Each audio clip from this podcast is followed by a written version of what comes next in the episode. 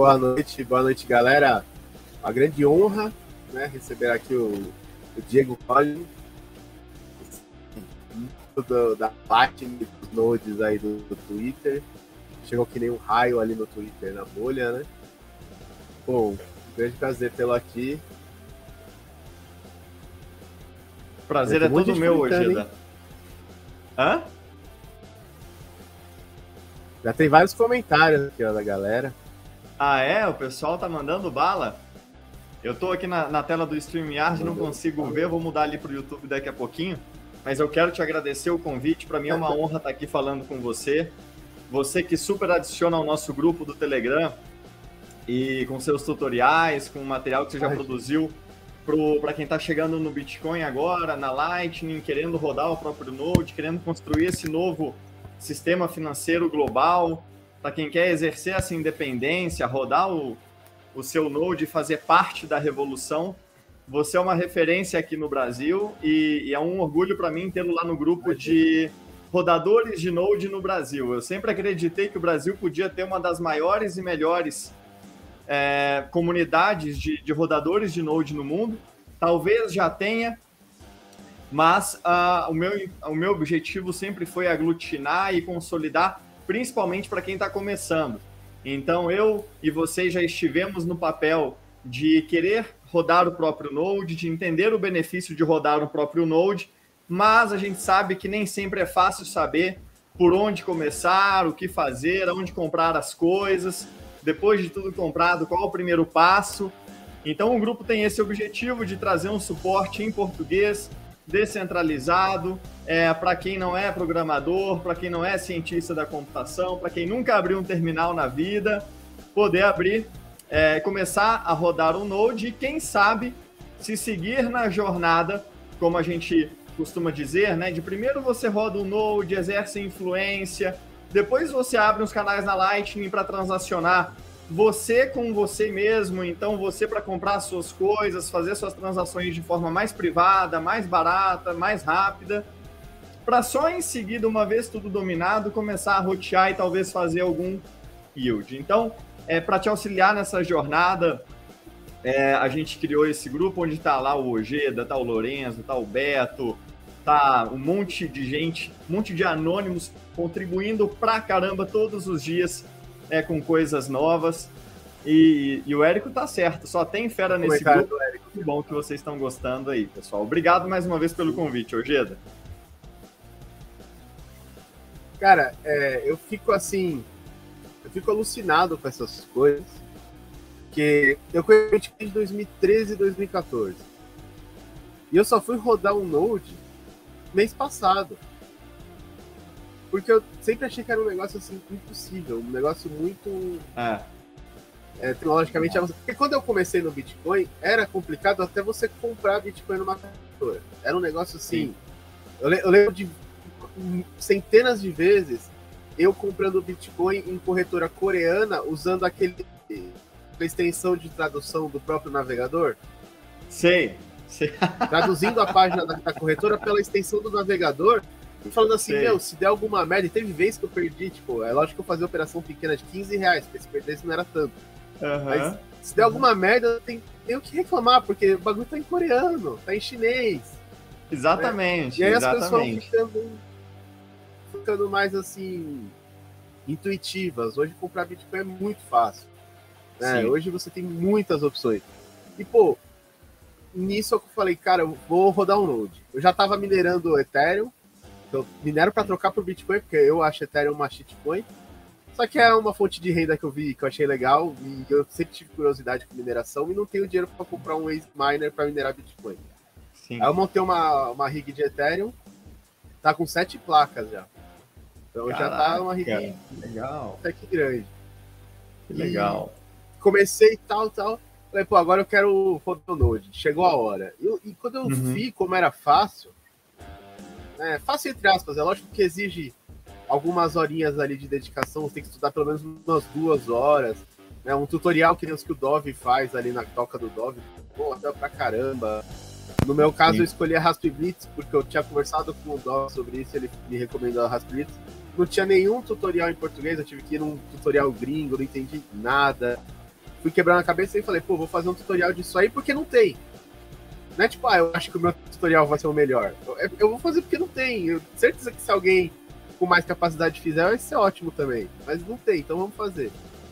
E aí eu montei lá o tutorial e, pô, legal que repercutiu bastante. Muita gente veio conversar comigo depois. Eu não sou especialista nisso, eu não manjo. Tipo, Lightning. Lightning pra mim é muito complexo. É um negócio que, assim, eu tenho carteira de Lightning, experiência com Lightning. Meu Node roda com Lightning, só. Aí eu vejo a galera falando de abrir canal, de não sei o que, de rotear. Pô, eu, eu acho isso muito louco. Muito louco. Eu tenho muita vontade de, de aprender muito mais sobre isso. Tenho certeza que o Diego é um dos caras que pode ajudar a gente a entender melhor essas coisas, até porque quando você começa a mexer com, com elas, você vê que não é tão complexo quanto parece quando você só, só tá vendo ali a distância. Tá todo mundo falando grego. Você tá com a mão na massa, o negócio vai ficando intuitivo, né? E aí você começa a entender a lógica da coisa e.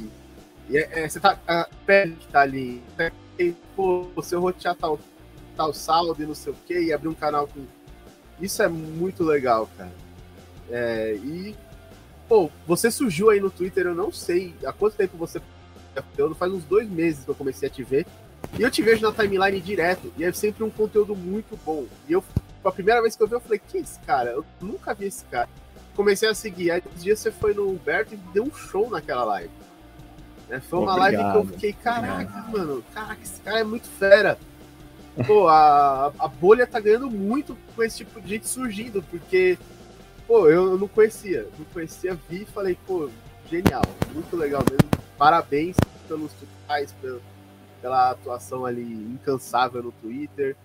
Isso, isso é muito legal aí. A gente quer a gente sabe que assim é muito difícil produzir conteúdo para bitcoinheiro, né? Sim. A comunidade é muito unida, mas é uma comunidade pequena. Né? Quando vem um patrocinador, e todo dia eu recebo e-mail de patrocinador, apesar do meu canal ser bem pequeno, os caras querem, ah, promove lá minha shitcoin e eu te dou 500 contos. Promove lá minha corretora eu te dou 600 contos. Você fica, cara, eu preciso pagar minhas contas, eu preciso é, é um puta trade-off complicado. A gente abre mão Sim. de muita coisa. Sim. É, então, Sim. olha. Pô, quando eu vi que... aquele conteúdo de. Caraca, eu tenho que chamar esse cara para uma live. E tô ah. feliz que você aceitou.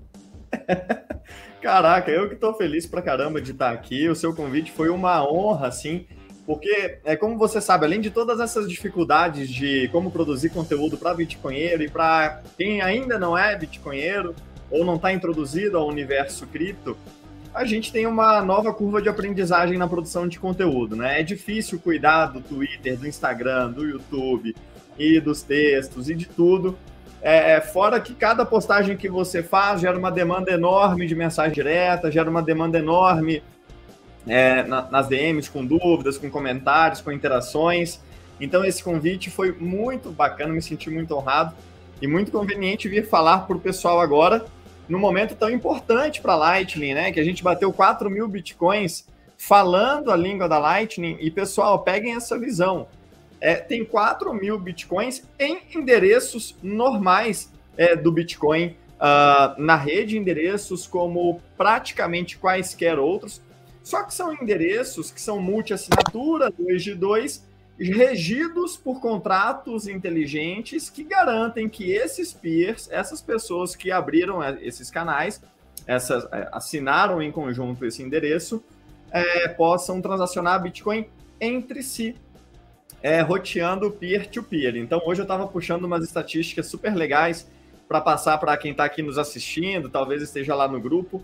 A Lightning bateu os 4 mil bitcoins, 4 mil bitcoins nessas carteiras regidas por contratos inteligentes, com 18 mil nodes e 85 mil canais.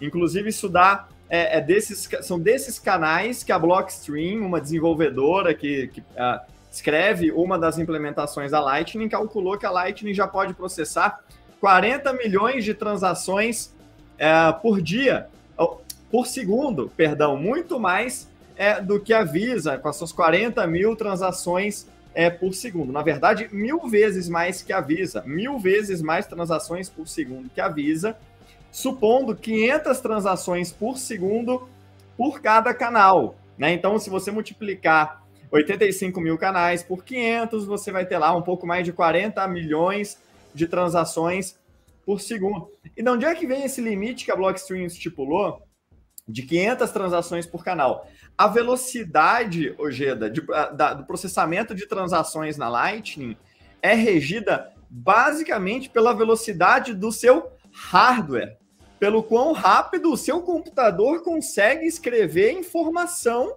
e, e, transferir pela internet. Uma vez que o gargalo da transferência pela internet é pequeno, porque o, o a, as transações são bytes, o que resta de gargalo é a velocidade que o computador consegue escrever dado. Antes de eu continuar, ô Geda, você tá me ouvindo bem? Eu sim. Ou tá dando uns barulhinhos, tá, tá, tudo, tá tudo ok, né? Qualquer Não, coisa você me fala, tá? Tudo ok. Deixa eu só responder o Vitor aqui. Tá ele comentou para colocar o QR Code na tela primeiro, para doar em Sats. Opa, e olha que a galera bitcoinera tem que usar um Super Sats para perguntas e não depender do, do YouTube. Concordo. É, eu conversei com o Miguel, logo que ele implementou o Super Sats, ele falou que estava em fase beta ainda. Teve problema com a última live dos bitcoinheiros com o Super Sats, então ainda não está aberto assim para implementar. Quando tiver aberto, eu vou colocar.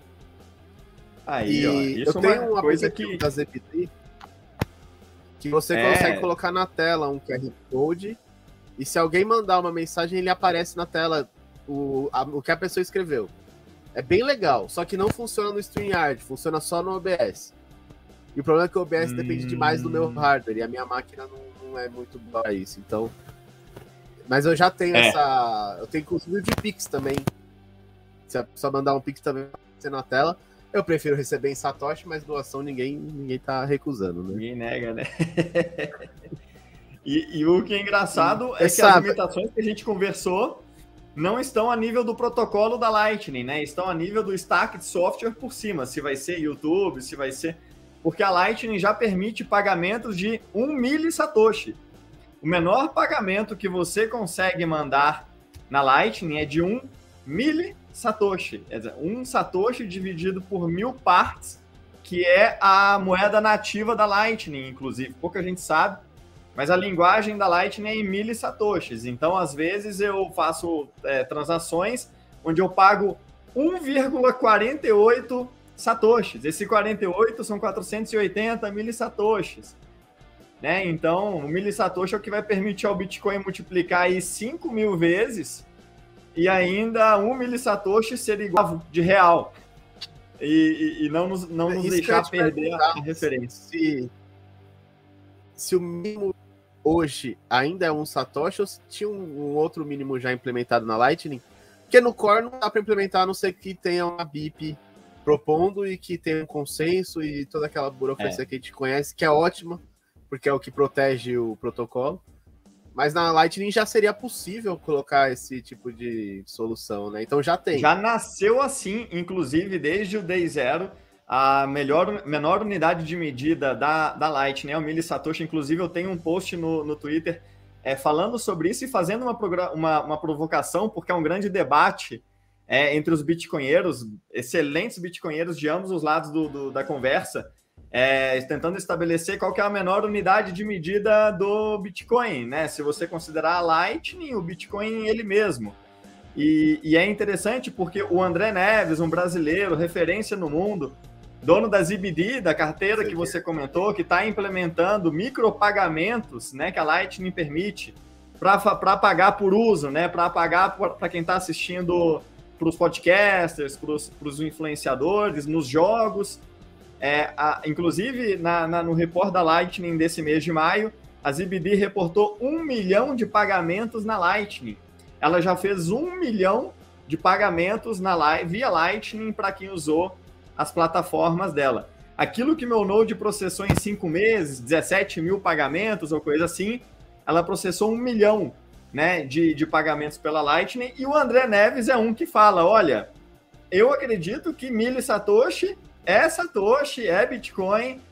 Inclusive, se você for olhar no código do Bitcoin, nem Satoshi tem, só tem um Bitcoin. Não existe, tipo, essa, essa, esse nome, essa subdivisão lá no código do Bitcoin. Existe um Bitcoin e uma fração de Bitcoin. Agora, já tem gente que diz que não. que não existe millisatoshi on-chain, então que isso não existe e tal. Mas, semânticas à parte, o que eu acredito é que a Lightning ela abre uma nova era é, de possibilidades de micropagamentos uh, é, que serão é, é importantíssimos para vários quesitos, não só para permitir pagamentos é, com taxas tão baratas que seria impossível de serem reproduzidas no sistema fiduciário, como você pensa na possibilidade disso para comunidades na, mais, em países mais pobres, como na África subsaariana, de você criar esses micropagamentos para microcréditos, para você, por exemplo, emprestar exatamente na medida do que a pessoa vai precisar, que são alguns satoshis, alguns milissatoshis por dia, para fomentar a economia local ali, ou micropagamentos em jogos e por aí vai. Então, uh, hoje é um dia muito especial. É, a gente tem aí o report da Lightning Labs, que foi quem, quem primeiro me apresentou, né? A Elizabeth Stark, que ela editou o paper da Lightning uh, e, e eh, se cofundou e SEO hoje da Lightning Labs, que desenvolve a implementação que a gente usa. Eu e você, eu no Umbrel, você no Rasp Blitz, usamos a implementação da, da Lightning Labs, que é a Lightning Network Daemon, né? Então ela soltou o report dela de maio.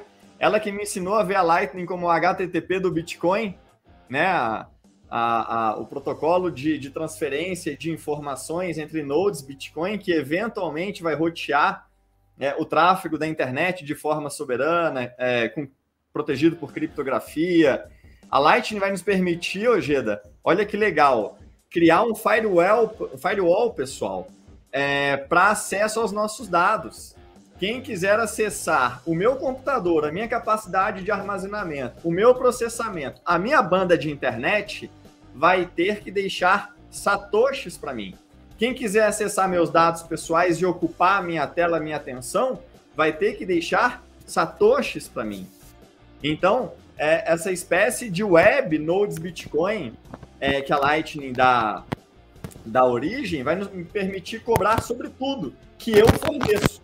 Hoje eu forneço tudo isso de graça, permito às empresas, que são os nossos senhores feudais, a faturarem com o meu tempo, com a minha atenção, com os meus dados, com a minha internet, com a minha. com tudo, e não ganho nada por isso. Então eu digo que o take rate do Google é 100%, né? 100% do que ele recebe pra, é, das empresas para chegarem até mim fica com ele. Não dá, não é que dá 1%, 5%, nada fica 100% com ele. Então a Lightning Lab soltou o report dela de maio agora, com muita novidade legal, muita novidade legal mesmo. Empresa introduzindo a Lightning para saque, como a Robinhood. A Robinhood, que já registrou 1 milhão e 600 mil pessoas é, na sua wallet, é, ainda não, se eu não me engano, ainda não permite saques, mas já tem 1 milhão e meio de pessoas é, na fila para sacar seus bitcoins da Robinhood, bem como a PayPal anunciou agora também. Robinhood anunciou a integração com a Lightning, a Kraken anunciou a integração com a Lightning, enfim.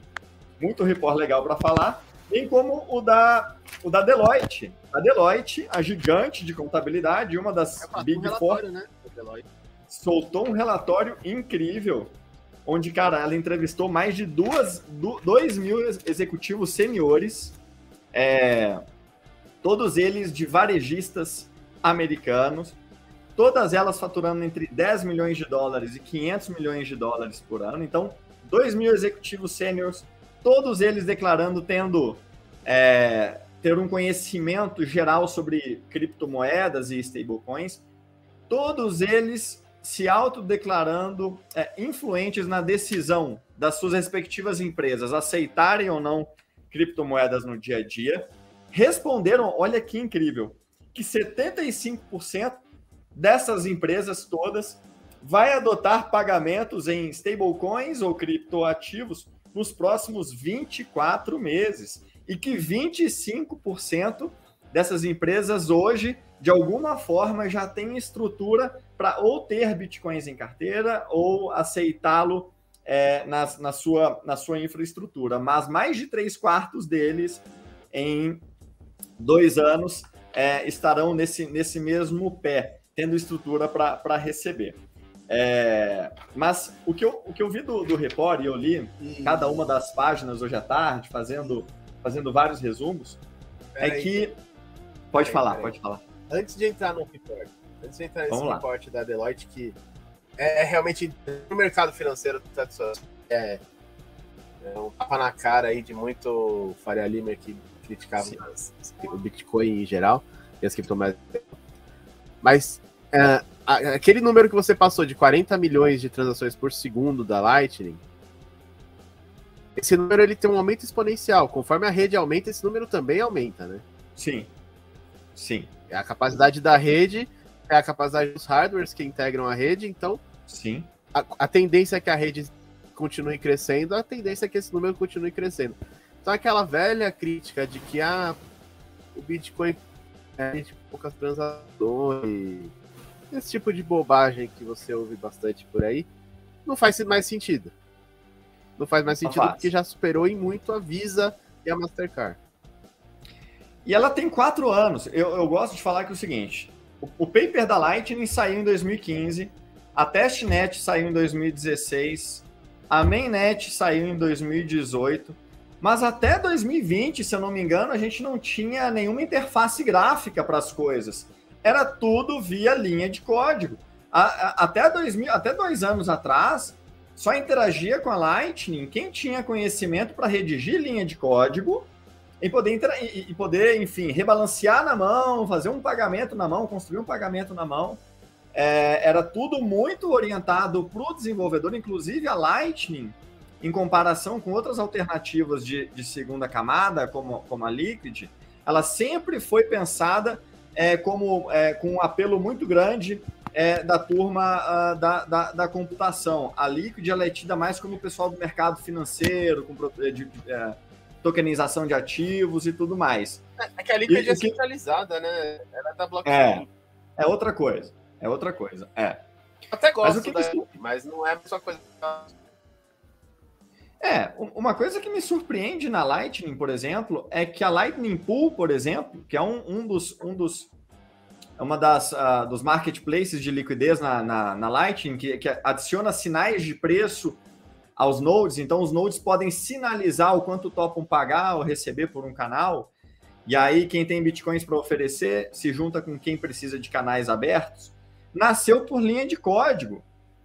É, é você não vê, por exemplo, ah, a, a Apple vai lançar um, um novo serviço, mas no, de começo só vai poder interagir com ele via terminal de comando. Isso, isso não existe, mas é uma cultura é, da Lightning Labs é, é, começar as coisas por linha de código, porque o perfil do, do, do, do, do rodador de Node, da, pessoa que interagiu com a Lightning, é muito do é, desenvolvedor de software. O que eu mais ouço é a história de que ah, eu participei dos testes da Lightning lá em 2018. Ah, eu participei da Lightning lá em 2020.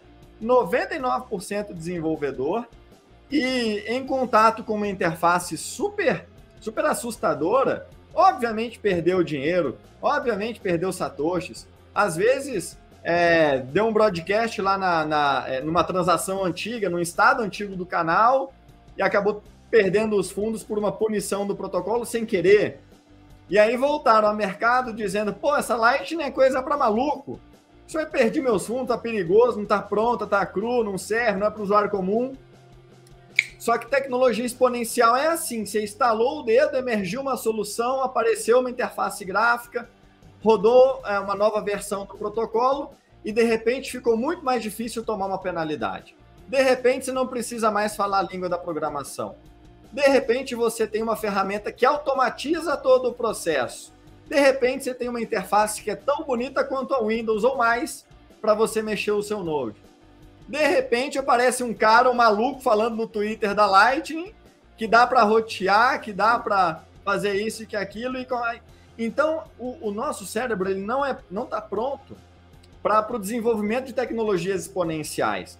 É mais fácil para alguém que está chegando agora falar assim, pô, entendi a Lightning. Aí roda um Umbrel, abre alguns canais e fala, pô, isso aqui não é tão difícil, não é o bicho de sete cabeças. É mais fácil para esse cara do que para o cara que viu tudo em linha de código lá, perdeu dinheiro sem querer, apanhou, achou uma coisa dificílima, entender e acreditar que a coisa está mais acessível agora. Porque quem chega agora chega sem ter tomado aquele susto, sem ter visto tudo errado lá atrás. Tudo errado assim, tudo cru. Então, o que eu tento passar para as pessoas é um misto disso. Eu, como contei a, a, até pouco tempo atrás, Ojeda, nos meus primeiros 30 dias ou mais de Node, eu perdi mil satoshis por dia. Eu perdi mil satoshis por dia. Eu tô ouvindo um mau contato de microfone, será que é o meu? Eu acho que pode até ser o meu.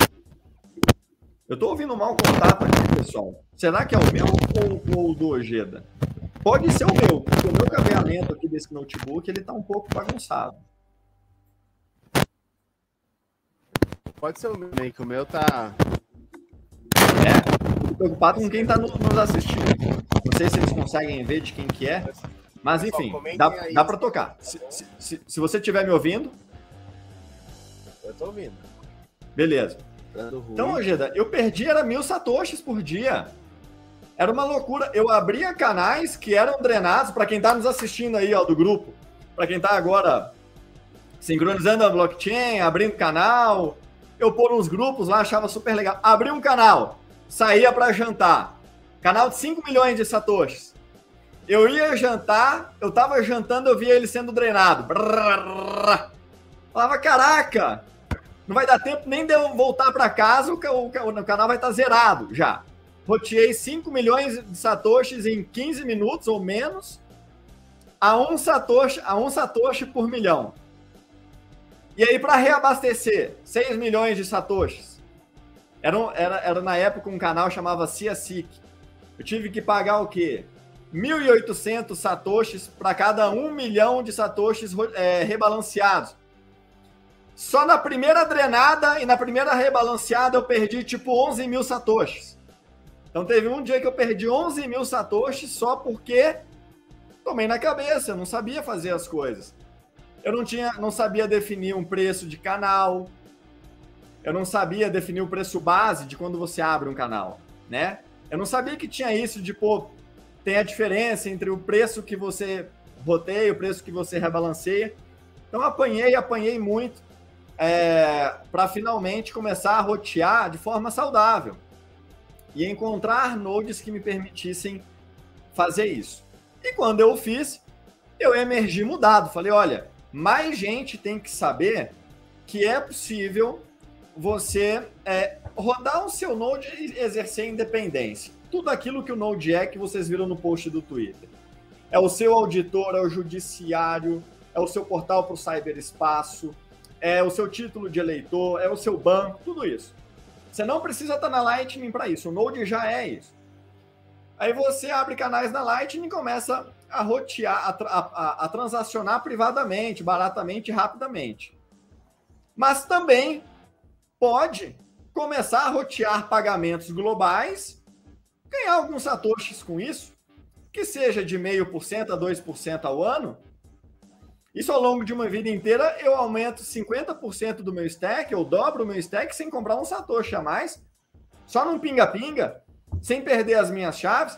Então eu falei, acho que mais gente tem que saber disso. E é interessante que você falou que você começou a gravar vídeos e tal, porque você mesmo sentiu essas dores. Você mesmo falou, pô, tem ninguém falando disso, não encontro isso em, matéria, em lugar nenhum, vou começar a fazer. Você sabe de onde é que eu tirei a ideia de rodar um Node? Eu vim do mercado financeiro. Quem viu a live com o mercado, com, com, com, com os bitcoinheiros, viu que uma vez que a gente vendeu a, a transportadora, falei, agora vou me dedicar a me tornar consultor aqui. E come, comecei a procurar no, no Bitcoin aquelas pedras fundamentais, né? Qual que é a taxa? Qual que é a taxa livre de risco? Qual que é a Selic do Bitcoin? E eventualmente encontrei no Twitter uma mulher falando, cara, revolucionário o Bitcoin ter uma taxa livre de risco. Falei, como é que é? Taxa livre de risco no Bitcoin? Como é que funciona? É a pedra fundamental da economia. É como as pessoas fazem o um cálculo econômico, decidem se vão investir lá ou cá, é pela taxa livre de risco de uma economia. A da nossa economia é definida por um comitê em Brasília de 45 dias, em 45 dias, uma decisão centralizada, uma coisa que não feita para não funcionar. É, o preço da, da, da, da Posso moeda pegar fiduciária. umas perguntas aqui do pessoal? Pode, manda bala. Se deixar, cara, nós vamos até 10 horas da noite. E eu tô na tela do StreamYard, eu não tô vendo o chat do YouTube, tá? Se o pessoal tá comentando alguma coisa no chat do YouTube, eu não tô vendo, tá, pessoal? Pode mandar bala aqui. Tem bastante comentário aqui, mas eu vou pegar as perguntas. Quantas pessoas estão online, ô Geda? 20 e poucas, agora tá dando 15 no, no YouTube, mais algumas no, na Twitch, que ele não, não calcula direito. Ah, legal. Mas Bacana. dá uns 20 pessoas, pelo menos. Ó, tem essa pergunta do Léo aqui, já faz uns 15 minutos, que é se um Raspberry 4 consegue processar milhões de transações. Legal, Léo, obrigado pela pergunta. Na verdade, é o cálculo que a Blockstream fez para chegar nesse número que a Lightning como um todo pode processar como um todo 40 milhões de transações por segundo, é, foi fazendo um cálculo de 500 é, transações por canal. É, eu não sei que tipo de hardware eles consideraram é, para fazer esse cálculo.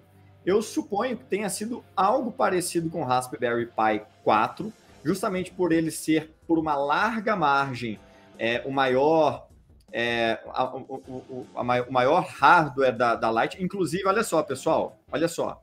Nove em cada dez novos nodes Lightning rodam Umbrel e a maioria dos Umbrel roda sobre um Raspberry Pi. Inclusive, a Umbrel já é 50% dos nodes Lightning. Então, acho razoável supor que esse cálculo da Blockstream de 500 transações por canal é o que o seu Raspberry Pi aguenta, tá, Léo? Inclusive, meu Node é pequeno, tem 0.3 bitcoins, 20 canais, rotei aí 1.500 pagamentos por semana.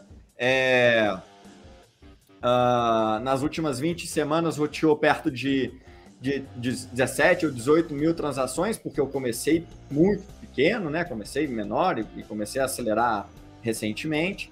É, e, e, roda com o pé nas costas. Eu sei de nodes que rodam no Raspberry Pi 4, que tem 130 canais e 8 bitcoins, tá? Então é possível que nodes, eu conheço nodes é, que rodam no Raspberry Pi, eu, inclusive tinha canal com um deles, chama Pedro LND. Foi, eu fiz uma cagada, é mais um aprendizado para vocês aqui. Eu tinha um canal de 2 milhões com ele, tava um canal muito bom eu falei, eu vou abrir um maior. Vou abrir um de 6, 8, 6 milhões na época. Nunca abram um novo canal é, só depois de fechar. Primeiro abre, depois fecha o antigo. Eu fechei o antigo, na hora que eu fui abrir o novo, ele já tinha criado um mínimo de 8 milhões de canais.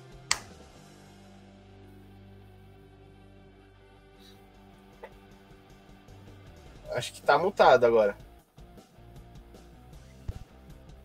Aí. Voltou? Voltou? Voltou. O Pedro LND ele tem 130 canais e 8 ou 10 bitcoins e roda no Raspberry Pi. Então, ele tem, ele tem é, 20 vezes mais bitcoins que eu, ou mais, e, de, e 10 vezes mais canais. Vamos pôr aí, é, ele, ele deve, se ele fizer isso em transação, ele faz 15, 20 mil transações por semana, tá? Então, o Léo, respondendo a sua pergunta, não, Raspberry Pi provavelmente não vai a milhões de transações por segundo. Mas eu acho que ele vai longe o suficiente para você botar os seus 10 bitcoins lá e, e, e rotear para caramba. Nunca ponha no seu Raspberry Pi a maior parte dos seus bitcoins, tá, pessoal? Nunca ponha no seu Raspberry Pi a maior parte. O, a Lightning é conta corrente. Você não guarda 70% da fortuna na conta corrente na conta corrente está, sei lá, um percentual menor da sua fortuna, não é isso? Então a Lightning é a mesma a coisa. A fortuna é aqui, ó. Aí, ó. Uh! Isso aí, ó. Finalmente. Gold Gold Card, é isso aí, Eugênia. Pô, eu digo mais. E numa multisig, hein? Tá aí, tá no seu celular, tá não sei aonde. Tá numa, tá numa, tá num, então, negócio. É, eu tô com o pé atrás com esse negócio de multisig. Já, já a quarta pessoa que me fala para colocar uma multisig na minha, é, na minha cara, podcast, eu tô com assim, dó de ó, mexer nisso. Ó, é, olha só. Tá com medo? Sabe um serviço legal? Casa Rodel. Serviço concierge. Tipo, eles ficam com uma chave, a outra fica no celular e a outra na cold card. É um misto do, da, do, da melhor segurança possível com a melhor praticidade possível. Inclusive, é esse modelo de carteira que o Twitter está lançando. É uma o Jack tá lançando. É, é uma 2 de 3. Seguidores por 3. Exatamente, uma multisig 2 de 3 que a casa roda, ela pode ser hackeada e perder a sua chave. Não tem problema, ela te reporta, você troca a chave e ninguém consegue mover os seus fundos com a chave roubada dela, né? É, mas ela, ela funciona como uma espécie de alguém que pega na sua mão e fala assim, ô Geda, eu vou te auxiliar. Se você perder seu celular, ela te auxilia. Se você perder a sua cold card, ela te auxilia, sabe? É, é, uma, é, uma, é uma alternativa para quem quer ter a, a multisig, mas tá, tá com medo. A casa roda do James tem, Locke. Tem mais aqui duas perguntas. Manda bala. Tem duas perguntas aqui sobre o canal drenado, né? Eu vou até colocar da capivara na tela aqui, mais completo. Explica melhor esse lance do canal ser drenado. Senão, quem não conhece Lightning vai achar que você foi roubado. Boa, Cara, é bem provável mesmo que a galera é pense que Pronto, tá sendo roubado. Abri o canal e já perdi tudo no mesmo, na mesma hora. Ô, Capi, o Capivara que tá voando baixo lá no grupo, já tá no grupo do LNDG, já tá acertando lá o dashboard, mas parece um painel de controle de uma nave do Node dele, acertando granularmente cada configuração de cada canal, tentando maximizar o que ele vai ganhar. É, Capivara, é exatamente. O drenado, pessoal, significa o seguinte: é, o meu outbound, um canal, quando eu abro, né? É basicamente eu depositando os meus satoshis num, numa wallet Bitcoin que é 2 de 2. Então, quando eu mando bitcoins para esse endereço, que é uma multisig 2 de 2, ele nasce com 100% do fundo do meu lado. Afinal, os fundos que estão ali foram eu, fui eu quem botou. Então, ele nasce com o outbound do meu lado. E pensa num canal como uma ampulheta, como eu falei na, luva, na, na, na, na live com o Beto. Na medida em que de outros canais entram entram roteamentos para eu despachar por esse canal aberto, esse can... o, o, o outbound que está do meu lado, essa liquidez que está do meu lado, passa aí para o outro lado. Mas não sou eu perdendo esses satoshis, obviamente. Tem um outro canal onde o meu saldo aumentou. E agora, nesse canal, meu saldo diminuiu. Então, eu fico basicamente mandando satoshis de um lado para o outro do canal. Mas esses satoshis eh, não estão sumindo, eu não estou perdendo eles. Em um outro canal, o meu saldo aumentou. É um roteamento.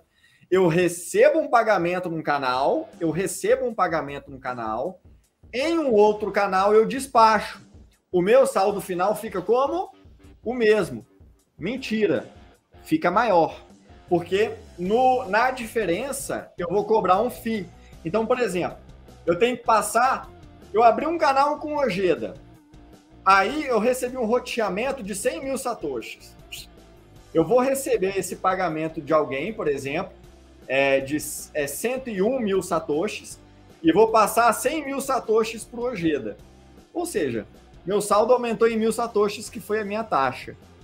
É, então, quando eu digo que um canal é drenado, é que ele recebeu pagamentos de outros canais que saíram por ele e aí ele foi drenado no, no sentido que o meu saldo foi todo para o outro lado do canal. Eu não perdi esse dinheiro. Esse dinheiro só foi parar em outros canais. E eu, eu ganhei alguma coisinha com isso. O problema foi que, na hora que eu fiz isso, eu cobrei muito pouquinho. Aí depois eu tinha que voltar com esse valor para esse canal, fazendo essa, esse rebalanceamento circular, quer dizer, tirar de outro canal e mandar para esse canal. E para isso eu tenho que circular na rede. E aí eu vou pagar alguma coisa. Se eu pagar mais do que eu ganhei, eu tomei um prejuízo. Então, na hora de drenar o canal, na hora de expedir, na hora de faturar, eu cobro para fazer isso, eu tenho que cobrar bem. Senão depois eu vou ter que rebalancear no prejuízo. Sabe o que, que isso me lembra? Uma vez eu dei um amigo meu uma Elect no PCD. Você tá me ouvindo? Tô, tô sim. Diego? Ah, tá. Então, eu ajudei um amigo meu a configurar uma Electron no PC dele. E ele tava começando no Bitcoin ainda. E aí eu ensinei ele a configurar no celular uma carteira Watch Only. Pra, falei, ó, você não vai precisar transacionar do celular, você só vai transacionar do PC. Então se alguém roubar seu celular, você não perde nada. Mas aqui você acompanha Aí uma vez a gente tava no bar, ele falou, pô, cara, eu, trans, eu transferi 2 mil satoshis lá para um amigo meu, eu tinha 50 mil satoshis na carteira e de repente a carteira tava zerada. Aí eu, pô, como assim? Ele, ó, tá aqui, ó, me mostrou o Watch Only. Eu falei, pô, mas é que a carteira tem um endereço de retorno, você tem que ir lá no, no seu Electrum ver onde tá seu saldo. E o cara, não, Bitcoin é, é bolha mesmo, é pirâmide, olha só. Eu tinha 50 mil transferido, perdi tudo. Então é bem, é bem mesmo.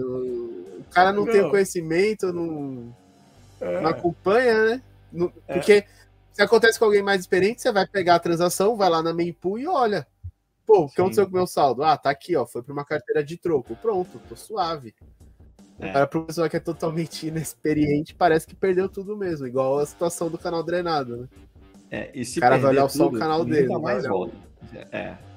Eu, eu tenho um amigo que passou por um caso muito parecido com o seu. Ele foi transferir um Ethereum de uma corretora para outra. Sei lá por que, que ele não ia tava mandando para o wallet dele, tava mandando de uma corretora para outra. Errou lá a rede, perdeu um Ethereum. Perdeu um Ethereum. Putz. Perdeu um Ethereum. E, cara, assim, é. Ah, não, esse, esse. Por incrível que pareça, esse eu consegui convencer a vir para o Bitcoin. Expliquei que o Bitcoin não tem essa, essa, essas coisas de rede, não sei o que. O cara, Bitcoin é Bitcoin. Escolheu o Bitcoin ali, é. todo mundo já sabe o que você está falando. O Bitcoin não tem. As corretoras inventam uns, umas gambiarra lá, mas não é. precisa seguir, não. É. As corretoras complicam Segue de tal forma, cara, que é ele falando, ah, vai, ele falando assim, né? Vai dominar o mundo sim, viu? Um dinheiro que some, um dinheiro que vai para o espaço. Eu falo, é. cara. Foi bem isso que meu amigo falou. Falei, Porra, eu tinha 50 mil, do nada não tenho nada. Isso aí, isso aí é o maior golpe que tem. Eu é, tô dando dinheiro pro. Satoshi Nakamoto aí, ó. Até uma pergunta legal do Vitão. É. Sabe, Vitão? Vitor Visão Libertária. O que é preciso para é montar, um montar um node? Vitão, olha Cara, só. Tem no. O Diego tem lá no, no tutorial dele, tem bem explicado quais são os itens. No meu vídeo também tem. Acho que resumidão aí a gente pode falar os principais itens aí, que é coisa rápida.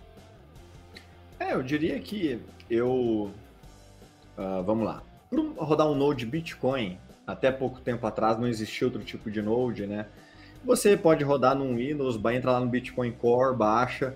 É um node que vai te permitir acessar a blockchain do Bitcoin é, de forma independente, validar os blocos você mesmo, não, não, não fornecer seu IP para ninguém, não depender de ninguém.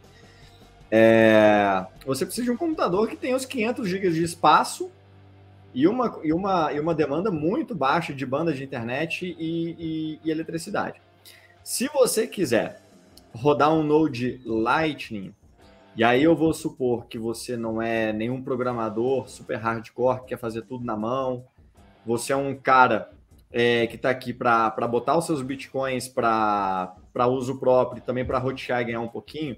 Eu te recomendo fortemente rodar uma, uma distribuição Linux, é, como a Umbrel, ou a, o MyNode, ou a Raspberry Blitz, que já vem com esse Bitcoin Core instalado é, mas também que já fala a língua da Lightning, já vem com software da Lightning, com esses contratos inteligentes da Lightning é, instalados, é, que te permitam fazer esses roteamentos. Mas, mas, mas vão te oferecer uma interface gráfica para você gerenciar o seu, o seu Node.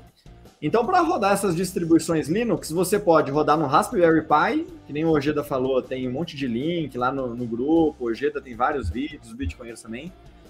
E, ou você pode rodar no seu Linux, desde que ele tenha pelo menos um tera aí, claro. Pode rodar em máquina é, virtual no Windows, então você no Windows roda o Ubuntu, onde você instala o Umbrel. É, é, mas as configurações de processamento e banda de internet são bem baixas, consumo de energia bem baixo. O principal mesmo é você é, ter uma, o espaço de armazenamento, 1 tera é o mínimo recomendável, e você idealmente tem um computador dedicado para isso, para ficar 100% online ali, é, sem muita, muito, muita mistura de uso, conectado no roteador, sempre ligado, não usar, por exemplo, o seu note do dia a dia para trabalhar, para fazer essas coisas. Não costuma bater muito bem. Mas a maioria dos computadores Até antigos. Assim, até porque só para sincronizar a blockchain, né, os blocos mais recentes, ele vai levar aí uma hora por dia, se você só abre ele para para esse uso. Então não vai ficar um node que você vai abrir e usar, vai precisar sempre estar tá atualizando. Se você Sim. tem um dispositivo ligado 24 horas por dia, ele está sempre atualizado. Teve uma pergunta da do Santo Leal. Como eu utilizo o meu próprio Node nas transações de sets? Tem algumas carteiras de celular que elas sincronizam no seu Node. Então a, eu uso a Zep, tem a Zeus também, que é muito boa. Sim. Eu uso as duas, na verdade, mas eu, eu, eu achei a, a, Zep, a Zep mais rápida. No Sim. meu celular, pelo menos, ela ficou bem. Ela conecta no Node mais rápido, às vezes demora mais um pouquinho. Sim. Mas são essas duas. Tem outras que você pode, até a Blue Wallet, se não me engano, tem uma possibilidade de você uh, conseguir Sim. transacionar com seus satoshis do Node nela. Sim. Você consegue isso na Blue Wallet. Você pode, você vai lá no, no seu Node. É, no caso do Umbrel, tem uma, uma seção só para isso, né, para você conectar a sua wallet. E do aplicativo da Blue Wallet, você vai meio que direcionar ele para o seu Node. Você vai falar assim: olha, na hora de transacionar com a blockchain, use o meu Node, que está aqui nesse endereço. E aí você vai fornecer o seu endereço. E aí, no caso da Lightning, a mesma coisa. Você vai falar o seguinte: olha, os satoshis que, que a gente quiser transacionar pela Lightning, use esse Node aqui. É, só que quando você faz isso, na, na Blue Wallet tem uma complicaçãozinha, que é o seguinte: quando você abre conta, você faz isso pelo aplicativo da Blue Wallet no celular, você abre uma conta corrente no seu Node, mas você tem que abastecer, porque ela nasce zerada. Você não, não é igual a Zap que você pode acessar toda a sua liquidez de todos os canais. É, na Blue Wallet você tem que fazer um movimento esquisito, que é para você abastecer a sua Blue Wallet conectada no seu Node, você tem que mandar para um terceiro. Você tem que mandar para a CoinOS, você tem que mandar para a Bipa e depois mandar para você. É, então eu te recomendo, na verdade, assim, use a Zap. Uma terceira wallet. carteira, né? É uma terceira, uma terceira carteira. carteira. que esteja na, na live. É. é... O Zap e o Zeus são bem melhores. São. E o Zeus ainda te permite gerenciar o seu Node, né? O Zap o Zap ele é com foco bem objetivo no uso diário mesmo do, da, dos seus satoshis e tal. É, e uma outra forma que eu uso também é eu, eu deixo o meu Node rodando no Electron do PC. É, eu uso o Raspberry No Raspberry você tem lá a é, Electron Server. Você é só ativar o Electron Server ele já te passa qual é o IP que você tem que colocar lá no M1 então ele vai tudo para a rede Tor. E aí qualquer transação que eu faço com qualquer carteira, eu só assino, salvo a transação assinada e transmito usando essa carteira que está rodando no Node. Então a transação sai do, do meu PC sem usar a rede convencional, sai pela rede Tor. É uma segurança mais aí, uma camada mais de segurança que eu vejo. Sim. Porque tem algumas, por exemplo, eu tenho uma Ledger. Quando você faz uma transação na Ledger, a transação ela vai para o primeiro node que vai processar essa transação. Se você usar o software deles, o primeiro node é o node deles. Sim.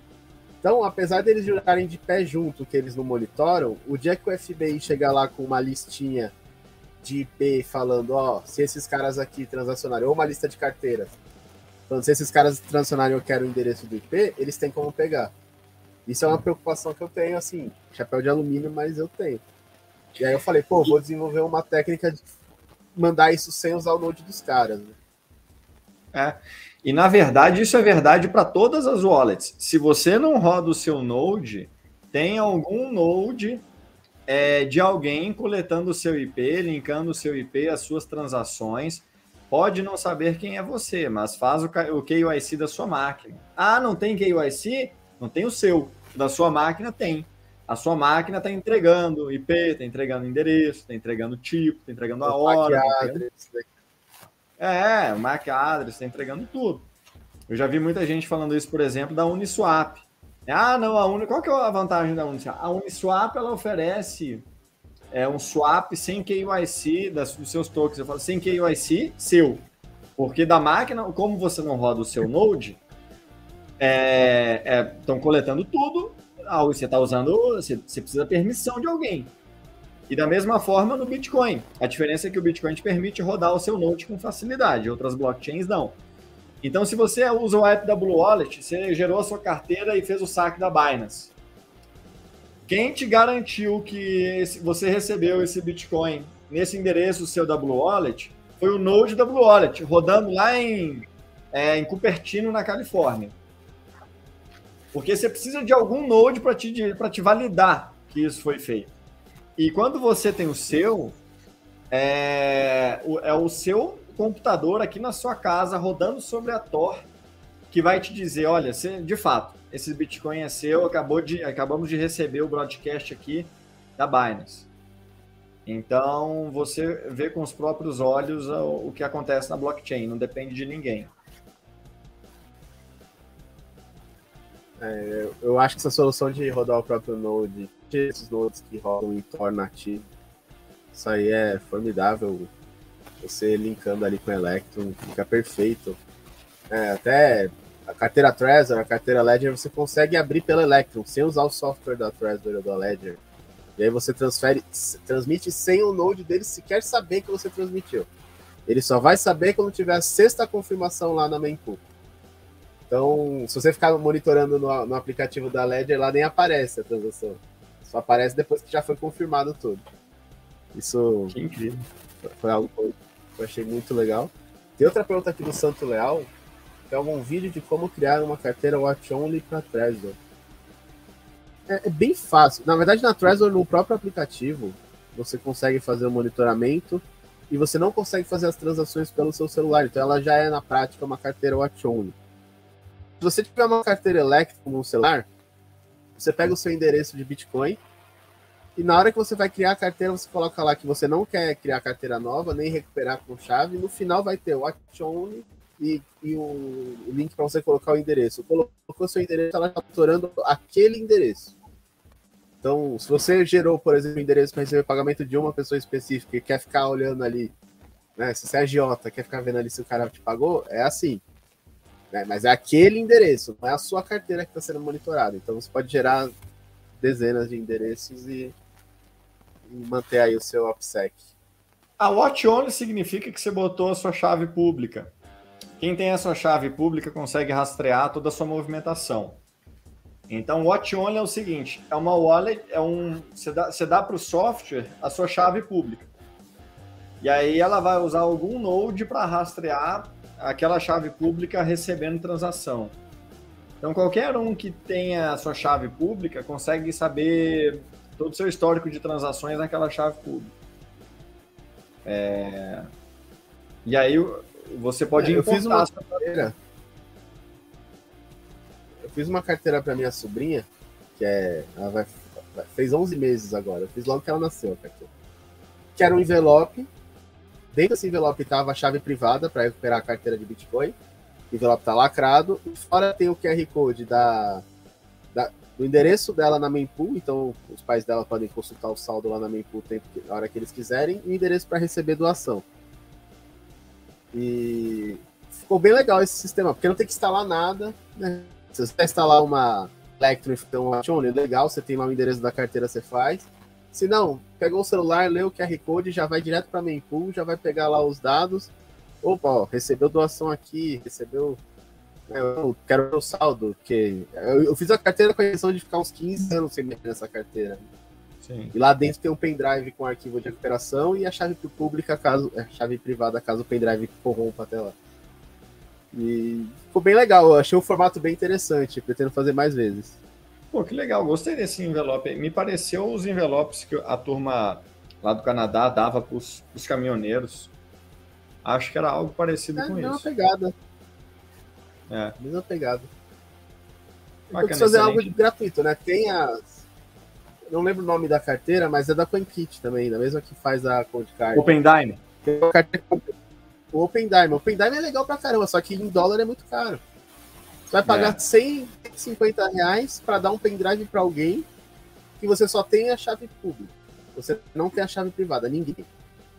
Um dia, quando aquela pessoa estourar uma bolinha que tem no, no, no, no hardware mesmo do pendrive, estourou aquela bolinha, vai dar o contato, vai abrir o arquivo que tem a chave pública. E se isso corromper até lá? Entendeu? É. Não é um negócio. É a chave privada.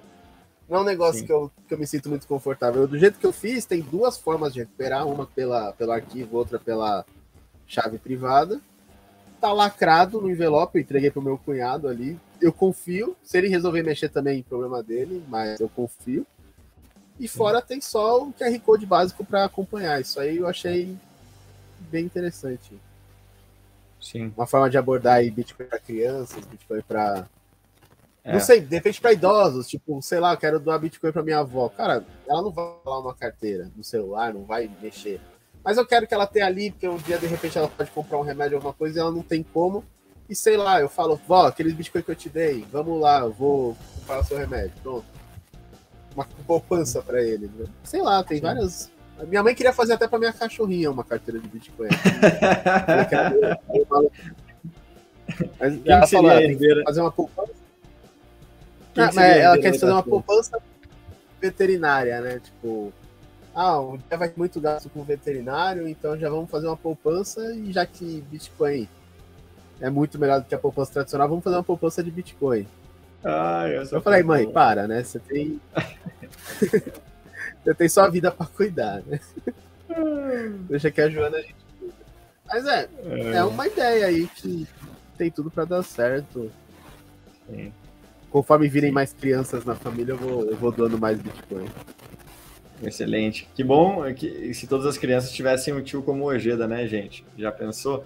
Queria ter recebido uns satoshinhos. Na época nem existia, né? na época que a gente era jovem, nem o Bitcoin nem tinha sido inventado ainda, né? Mas com certeza os meus sobrinhos, é, minha irmã ainda não, não tem filhos, vão, vão receber Bitcoin.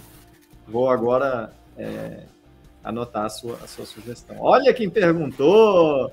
Duda Lobato! A Duda falou que a casa tá linda. Muito a Duda. Resultado de muito esforço. Resultado de muito esforço. Cuidado. Muito trabalho. É, eu, eu bati o olho e falei, caraca, que casa linda do Ojeda, cara. Custei a me dar conta que, pô, pode ser que seja montagem. é. Foi um dos melhores planos de fundo que eu já vi. Viu? Bom, ah, é eu, eu deixo uma cortina verde ali no fundo. Ah, tá aí, por isso que fica tão bem assim.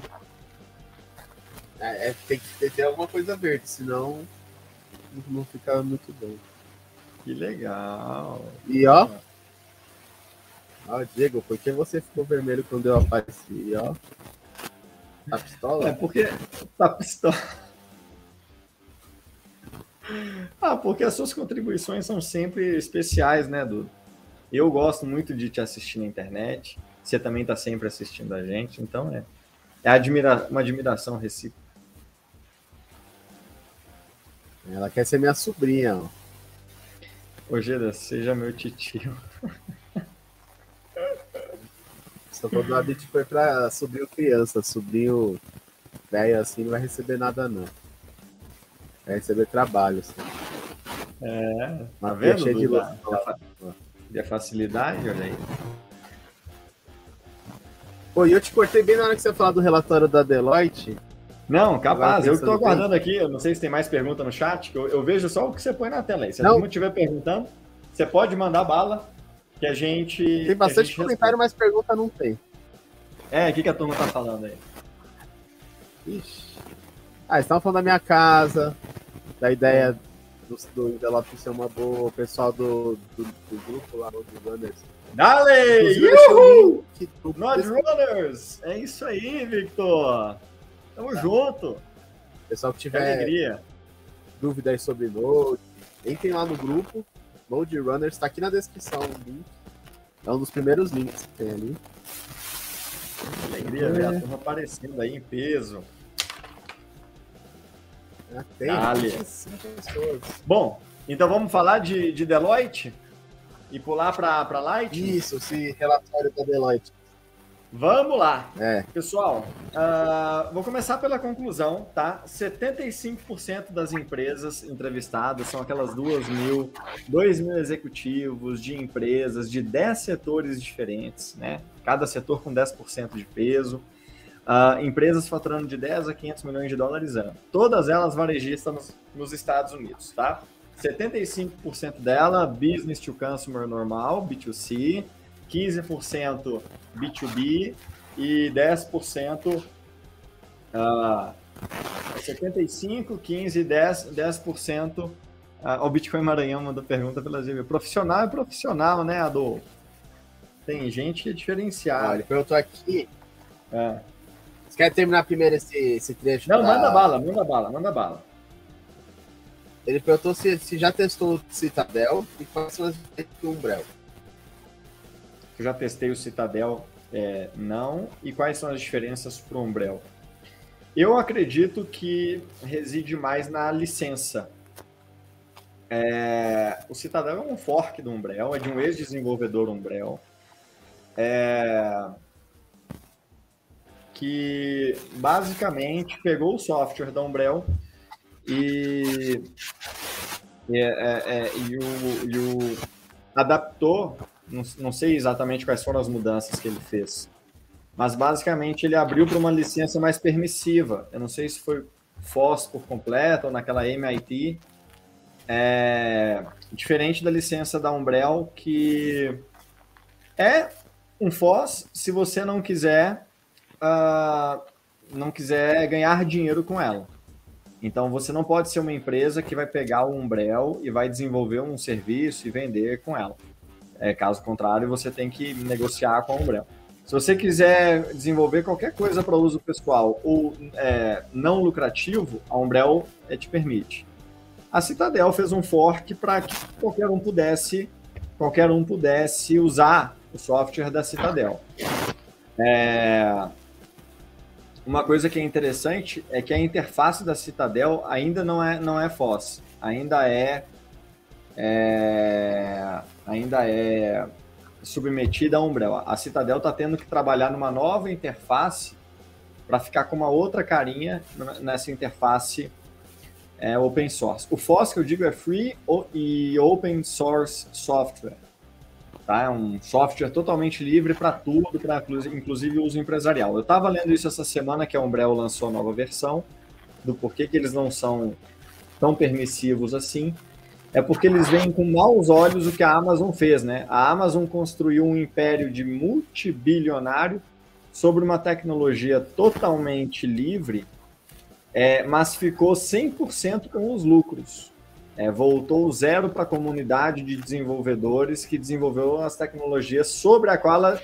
E aí ela pega é, gratuitamente uma tecnologia, constrói um império de bilhões, constrói um stack todo proprietário, que quem quiser usar tem que pagar para ela, é, não remunera quem desenvolveu a tecnologia base, concentra o desenvolvimento todo é nela ao invés da sociedade. E aí a Umbrel, para evitar é isso, né?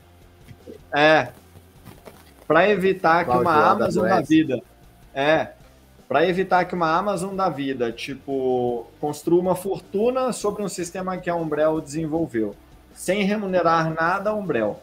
É, mas pior do que isso, é, desenvolver um ecossistema fechado é, só nessa eventual empresa, a Umbrel diz o seguinte: é livre enquanto você não quiser ganhar dinheiro nenhum com, com ele. No que você quiser ganhar dinheiro, é preciso que você me remunere para que a gente continue a desenvolver coisas, coisas legais. É, são trade-offs, visões, né? Agora, a Umbrella ela é investida pelo Andreas Antonopoulos, né? Ela, ela é uma referência hoje de mercado, mudou o jogo completamente. Então, ela está ganhando vantagens né, de efeitos de rede e, e, e coordenação que vão tornar cada vez mais difícil pegá-la nesse sentido. É porque ela vai receber mais dinheiro para desenvolver interfaces melhores. Quando foi que o dia começou ah, a rodar o Node LN porque ele fez isso? Acho que eu falava em algum momento Não sei se eu cheguei a concluir. Então, vindo do mercado financeiro, eu descobri que a, a, alguém comentou comigo que o Bitcoin tinha uma taxa livre de risco. Você já podia ganhar uma espécie de Selic do Bitcoin. E isso era permitido na Lightning. E aí eu mergulhei de cabeça. Eu falei, isso é revolucionário. É, da ótica do mercado financeiro, né?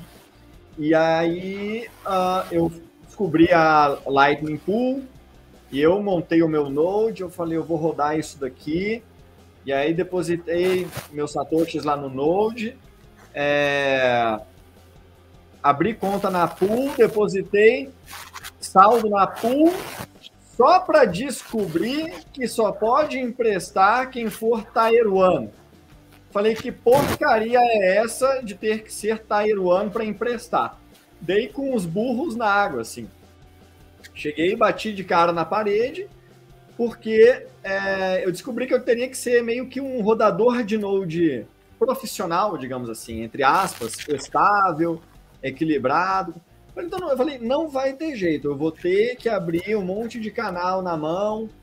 E aí que eu comecei aquela jornada é, que eu comentei com vocês, tudo isso porque eu queria ganhar a Selic do Bitcoin. Eu queria, inicialmente, só pegar os meus Bitcoins e emprestar é, na pool. Mas para fazer isso, ela queria saber se eu sei administrar um Node. Então eu tive que aprender a administrar um Node na marra, não sem antes errar muito. Né? Inclusive, é... ah, errei muito, comentei com vocês que eu perdi muitos, muitos, muitos satoshis é, com isso. Eu ia falar alguma outra coisa. Agora me fugiu. Mas foi basicamente isso é, tentando obter, obter essa, participar dessa nova economia surgindo, eu comecei a correr atrás de rodar o meu próprio Node e tive que me tornar um rodador de Node para acessar esse novo mercado de liquidez que eram as Lightning Liquidity Marketplaces. Então foi dessa ótica do mercado financeiro que me puxou. É, e por fim aprendi a ver a, a Lightning como um cavalo de Troia, como um cavalo de Troia é para o mercado de capitais, porque é, de, da, mais gente vem da mesma ótica que eu, vem para participar do nascimento dessa curva de juros bitcoiniana, vem para ganhar a Selic, vem para começar a emprestar os seus satoshis, é, vem para ver isso, isso nascer. E acaba tendo que aprender um pouquinho de programação, acaba tendo que aprender um pouquinho de, de que, que é um Node, mas é uma, uma curva de aprendizagem muito bonita. Essa pergunta foi para mim. Do meu Node Light já. Tem um Blitz. Mas há pouco tempo. Faz acho que dois meses que eu tô rodando o meu Node. O Léo perguntou. Diego, operar canais é só o começo, certo? Tem mais ideias para fazer mais sites na Lightning? Operar canais é só o começo. Na verdade, o Léo, operar canais já não é nem tanto o, o começo, é você botar o Node para rodar, né? Para você já não depender de ninguém para transacionar seus bitcoins. Depois, você vai estabelecer uma, um arcabouço de coisas no seu Node, que eu chamei lá de 10 passos, que você vai percorrer antes de começar a operar os seus canais. Então você vai estabelecer um bot no Telegram que te diz se o seu Node está online ou está offline, em tempo real. Você vai estabelecer um bot que vai te narrar tudo que está acontecendo no seu Node em tempo real. Transações que você está recebendo, as transações que você está fazendo, os roteamentos, os canais que você está abrindo, fechando, tudo. Você vai estabelecer uma watchtower, que é um Node amigo que vai ficar te observando por caso de você ficar offline se alguém tentar te sacanear, ele vai estar lá para te defender. Você vai fazer uns, uns swaps, né? Vai abrir canal com uma wallet, mandar satoshis para essa wallet você controla e depois voltar com eles on-chain, para você criar essa capacidade de inbound, de recebimento. Ao percorrer aqueles 10 passos que eu pensei para você, você vai entender muita coisa que você não consegue entender no percorrer. Tem coisa que é só na mão mesmo que você vai ver como é que funciona. E aí, beleza, entendeu? Você vai começar a abrir para valer os seus canais. Pronto, agora vou rotear. Aí você abre os canais lá que você é, estudou e definiu que deve abrir inicialmente. Uh, a partir daí, você vai ter uma outra curva de aprendizado, que é aprender a gerenciá-los. Aí você vai usar o LNDG, que é uma ferramenta poderosíssima, mas que requer uma curva de aprendizagem também bem, bem intensa. É, e, e, é uma lida de cozinha diária, é, de, de como fazer o seu Node performar melhor. Então, sim, é só o começo, não adianta só abrir e largar, não adianta é, definir algumas coisas e, e, e, deixar de lado, tem que acompanhar. Olha só, chegou alguém. Ela viu o de colo. É. E. Tinha alguém falando que ia ver meu cachorro mesmo.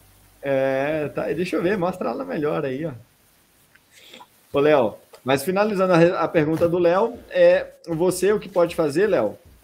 É uma vez se tornando. Que linda, sua cachorra é muito linda, cara. Que linda. Como é que é o nome dela? A Joana. É. Joana.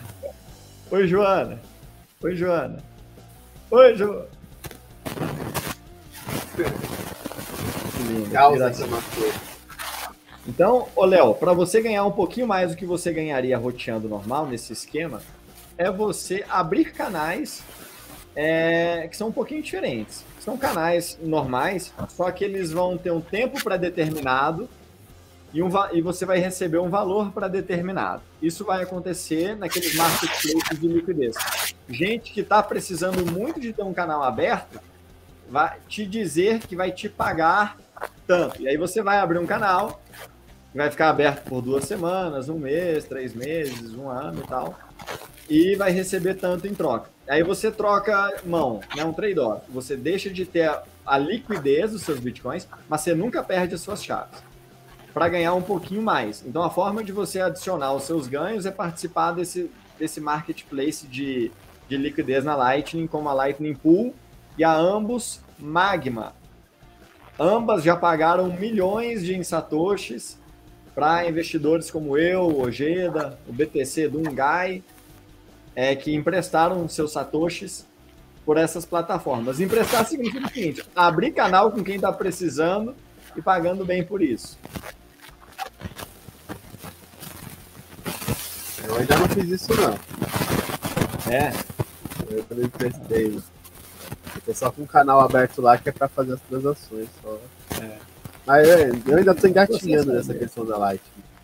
É. Ainda tô. É. Descobri hoje que a Magma ela funciona um pouquinho diferente da Pool. A Pool ela é toda automatizada, você define o quanto você quer oferecer e por quanto. E e aí, quando a, a, aparece alguém que topa, o canal é aberto sozinho, você só recebe a notícia que o canal foi aberto. Na Magna é uma coisa mais. É, um pouco mais manual. Eu vou experimentar esse final de semana, mas é algo do tipo: ó, tem alguém querendo contratar um canal de você. E aí você gera uma invoice, a pessoa paga, aí você abre e por aí vai. Na pool, é, tá bem, bem automático esse processo, bem interessante. É o próximo passo, é o próximo passo. É. Tô indo devagar. Isso, mas não perde nada. A liquidez desses, desses, é, desses marketplaces ainda é, tá, tá tão aquecidos, mas ainda assim estão engatinhando. A Lightning ainda está engatinhando, né? Então, eu deixei lá uh, é, 7 milhões na, na pool para serem emprestados a uma determinada taxa. E aí foram emprestados 1 milhão e 300. Pode ser que se eu abaixar a taxa, eu empreste mais, né, até o limite de 7 milhões. Mas, por enquanto, eu emprestei 1 milhão e 300 a uma taxa de 1% por duas semanas, o que dá 26% ao ano, né? Então é bastante coisa. Isso vai dar aí uns 12, 13 mil satoshis. Eu compartilhei essa, essa jornada toda aí. No Twitter. Mas, não querendo cansar muito o nosso espectador, o repórter da Deloitte ele foi absolutamente positivo. Tudo na casa dos 65%, 85% é, dos entrevistados dizem que acreditam. Olha só, 85% dos entrevistados acredita que uh, as criptos serão. E a Deloitte não faz divisão entre criptos, tá? Ela só chama de cripto, ela não fala Bitcoin ou outra coisa. vão ser mainstream. Em 85% eles acham que cripto vai dominar. E 80 e quase a mesma coisa acredita que vão ser legal tender, moeda legal em 10 anos. Então eles acham que em 85, em 5 anos vai estar todo mundo usando, em 10 anos é moeda legal. É... Quanto maior a empresa, maior o percentual do budget alocado a estruturar é, o, o, estabelecimento do, das criptos, né, na aceitação e na, na adição ao tesouro. Uh, a, todas elas, não importa o tamanho, uh, preferem sempre a adição via terceiros, então querem fazer uma parceria com, com uma Cielo, né, no caso americano, eles têm a, a, as equivalentes, né, as adquirentes deles lá. Eles querem fazer parcerias com terceiros. A menor parte quer construir dentro de casa alguma coisa. Então, é, e para que esses terceiros possam oferecer esse tipo de serviço, toda uma, a grande maioria é, espera clareza regulatória é, em vários sentidos. Como que é o tratamento fiscal, pagamento de imposto disso, como que é o tratamento contábil das transações, como que é o tratamento contábil dos criptoativos que você mantém em tesouraria e é, dentre outras, outras coisas. Uh, a maioria deles é uh, que é uma forma que esses, esses terceiros que vão ser usados para a implantação da, dos criptoativos nos retailers, nos varejistas, os retailers vão demandar que esses parceiros criam, criem programas, tais como existem programas na, na moeda fiduciária, de incentivo. Quanto mais criptoativo eu negociar, menores vão ser as minhas taxas. Taxa no, nos criptoativos é um problema para eles. Taxa de conversão de criptoativo para Fiat. Metade, metade, é, metade vai querer converter em Fiat, metade vai querer segurar criptoativo no, no, no tesouro. É, mas todos eles querem alternativas baratas de conversão em moeda fiduciária, de poucas taxas. Devo fazer um resumo bem elaborado no, no Twitter, ponto a ponto, é, das, das sete páginas, das sete áreas desse estudo da, da Deloitte. Mas a conclusão é que 87% das empresas já acredita que oferecer criptoativos é uma, uma diferenciação né, uma, uma, um diferencial já hoje. Então, eles se mostraram todos bem receptivos a essa nova tendência. É, e a volatilidade é um quinto problema muito distante é, nos problemas que eles enxergam. O maior problema que eles enxergam é como integrar isso com meus sistemas atuais. Depois, é, quão complexo é isso e ainda mais num, num cenário que eles enxergam de várias criptos. Em terceiro, será que é seguro? Quarto, como é que a regulação vê? em quinto, que vem a, a volatilidade. É, então, o que eu tirei do, do, do relatório, que vocês devem é, saber melhor no, nas próximas semanas, é que a maioria esmagadora, não é assim 55, 65, é 85% das pessoas dos entrevistados, dos executivos sêniores. Em cinco anos, as criptos dominaram. Em dez anos, viraram legal tender. É, se fizermos mais dinheiro daqui para frente, vamos investir mais na integração. Vamos usar terceiros para isso, na maioria das vezes, e a gente espera que a regulação chegue para clarear todos os aspectos, da posse em tesouraria ao tratamento contábil das transações. E é impossível ler um relatório desse e não ficar otimista. É a, a sensação é, vai acontecer, é questão de tempo. Totalmente bullish. Pô, totalmente bullish. A Deloitte é só a última que cheguei entregando o relatório. A Fidelity já veio há mais tempo. É, a KPMG a já adicionou. É, e a KPMG já tem Bitcoin e Ethereum na, na tesouraria. Super bullish também. É... E das Big Four, acho que só falta a Price se manifestar, mas não sei se já não se manifestou. É inevitável.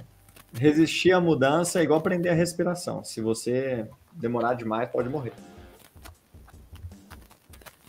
Que nem você falou hoje lá no, no Instagram, a mudança tá vindo na velocidade da luz, né? Tá vindo na velocidade da luz, é isso aí, cara. Quanto menos a gente esperar é, hoje, até... a gente vai estar tá transacionando na Lightning, sem nem perceber. Sim. Quanto menos esperar. Ah, o dia que eu, que eu, Até hoje eu considero que eu ainda não entendi completamente a mas o dia que eu enxerguei o potencial da Lightning, eu mudei até o nome aqui do canal, que o nome do canal era Ojeda, né? Falei, ah, não, vai ser Bitcoin Liberdade com o raiozinho da Lightning ali e tal. Ah, que legal! Eu creio o tamanho do, do impacto que teve na minha. Pô, e assim, eu não sou um cara que conheceu o Bitcoin há seis meses, né? Eu conheci o Bitcoin há muitos anos, então. Caraca, na hora que eu entendi a Lightning. Foi assustador pra mim. Tipo, caraca, eu tava ignorando isso. Sim. Que eu era shitcoinheiro, eu, eu falava que lá tinha gambiarra, sem saber, lógico, né? Nossa, por muito tempo eu perdi tempo com isso aí. Ô, Geda. É, não perdi eu vejo muito. eu acompanhei mais. É, é aquilo que a gente comentou, assim, quem viu a Lightning nascer, viu aquele bicho assim, é aquele prematuro nascendo, Falou, isso não vai. Isso não vai para frente. É, só que, ô Geda, posso te falar? Sabe por que, que eu resolvi me expor e comecei a mostrar meus resultados, cara? Porque, assim, você pode discutir opinião, futuro, se vai dar certo, se não vai, você não pode discutir resultado, cara. Eu roteei 18 bitcoins em 17 mil transações. Entendeu? Tipo, já tá com 21 bitcoins roteados, né? Você tinha falado. 18, 18. Eu devo fazer 21 bitcoins roteados até o final, ah, tá. nas próximas três semanas, é. E aí, pô, com certeza é vai vir um post. Um a cada um milhão de bitcoins passaram por essa porcaria aqui. Ah, chame a Lightning do que quiser. É teste? É gambiarra?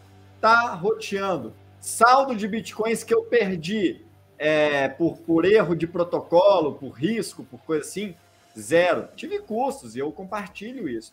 Ali expectativas. Não espere fazer mais do que 1 ou 2% ao ano se você for um bom node runner. É, uh, se você não, não tiver um bom acompanhamento, vai tomar na cabeça mesmo, tá? É, uh, não é, não é fácil, assim, aqueles 10 passos batem muita gente, deixam muita gente, assim, com uma noção de que eventualmente você vai precisar entrar na sua máquina, virar um desenvolvedor por um dia ou dois para instalar as coisas. Mas olha, meu track record é de ainda não ter perdido nenhum Bitcoin, nenhum Satoshi por algum risco, alguma mal, alguma é, alguma má fé de alguém ou alguma gambiarra no protocolo. Tá? Então, questione o que você quiser. Eu publico o resultado, é, como diz o ditado, né? mato a cobra e mostro o pau. Que aconteça o que acontecer. 18 mil transações no mundo foram, foram ajudadas pelo meu computadorzinho aqui. Pode ter sido uma mulher no Afeganistão comprando um voucher de McDonald's na Bitrefill porque ela não pode usar o McDonald's. Podem ser uns garotos na África comprando coisa na mercearia pela Lightning, é, usando a Wallet of Satoshi, com quem eu tenho um canal. Podem ser jornalistas russos recebendo um funding privado para publicar contra o governo, estando foragidos. E é isso, é isso aí, Érico. É... Seja bem-vindo. Vai ser bem recebido pela comunidade que hoje eu fico super feliz. Hoje eu estava me preparando para a live, fiquei um pouco mais de fora, e aí vi ali o pessoal super ajudando, é muito bonito ver emergir assim. É, naturalmente as pessoas umas ajudando as outras. Uh, e isso ocorre naturalmente. A comunidade bitcoinheira ela vê outras pessoas passando pelo mesmo que elas passaram e aparece para ajudar. Alguém vai contribuir de alguma forma. Alguém vai dar o, o, o grito. E é muito bom ter gente que não é, tipo, uh, não é de uma origem muito, muito técnica, porque eu consigo entender os developers que, que perdem um pouco a paciência com as perguntas nossas, com as nossas perguntas. Quem não é developer, pergunta, faz pergunta idiota mesmo. pergunta assim: ah, mas daí tem que dar enter depois disso? Aí, tipo, ah, o que, que é SSH? Quer ajuda com cada cara? Isso é chato mesmo se você é um profissional é, disso. Só vai entender esse nível de, de, de, ignorância quem também já foi ignorante, como eu. Então, é, eu preciso é... confessar e agradecer ao Dove, porque quando eu instalei o meu da Resp Blitz, eu enchi o saco do Dove ali no, no privado do Twitter e ele me respondeu super bem, foi super é. solícito ali comigo, um, frisou você, partes né? ali do, do, do, Pô, o Dove, gente demais, cara. Muito obrigado. Se o meu Node tá rodando aí já quase dois meses, é graças ao Dove e a outras pessoas também me ajudaram, mas principalmente o Dove. Que todas as dúvidas que eu tive, e ele também teve, ele me ajudou a solucionar, ele foi atrás. Pô, nota 10 aí. Que todos os bitcoinheiros têm uma, uma espécie de dívida aí com o Dove em especial, com todos os bitcoinheiros, por tudo que já aprenderam com eles. Então, estico a gratidão aí a, a mim também. Aprendi muito já com o Dove, mesmo sem ele saber. E hoje publicamos o vídeo lá dos, dos bitcoinheiros, mas é é isso. É, é aumentar pessoal, quem não assistiu lá no Bitcoin, assista, vale muito a pena. E se você não assistiu a entrevista do Diego lá no Berto Leal, também assista, porque também foi muito boa. Obrigado. A minha recomendação aí, depois desse vídeo, se você tiver sem nada para fazer, vai lá ver que, que vale a pena. Manda bala. E mas é aumentar o espaço onde as pessoas comuns podem se sentir à vontade para fazer as perguntas mais idiotas. Dinheiro é ferramenta universal que deve ser de fácil acesso para todo mundo. Dinheiro é, é uma linguagem falada no mundo inteiro há milhares de anos, em qualquer parte do mundo. Se tem uma linguagem que eu e um iraniano entendemos em comum, é a linguagem do dinheiro. Quanto custa? 3, 4, 5 né? A gente pode não falar a mesma língua, mas a, a matemática é a linguagem do universo, como diz o presidente da República Centro-Africana. E por isso Bitcoin é dinheiro universal, né? E, e, o dinheiro ele é um token de coordenação humana na Terra, como eu gosto de falar. Sinais de preço de, ajudam a você a definir o que vai fazer com o seu tempo e com o seu dinheiro, você faz o cálculo econômico. Então, neutralizar esse token é, de coordenação humana na Terra é, Tom.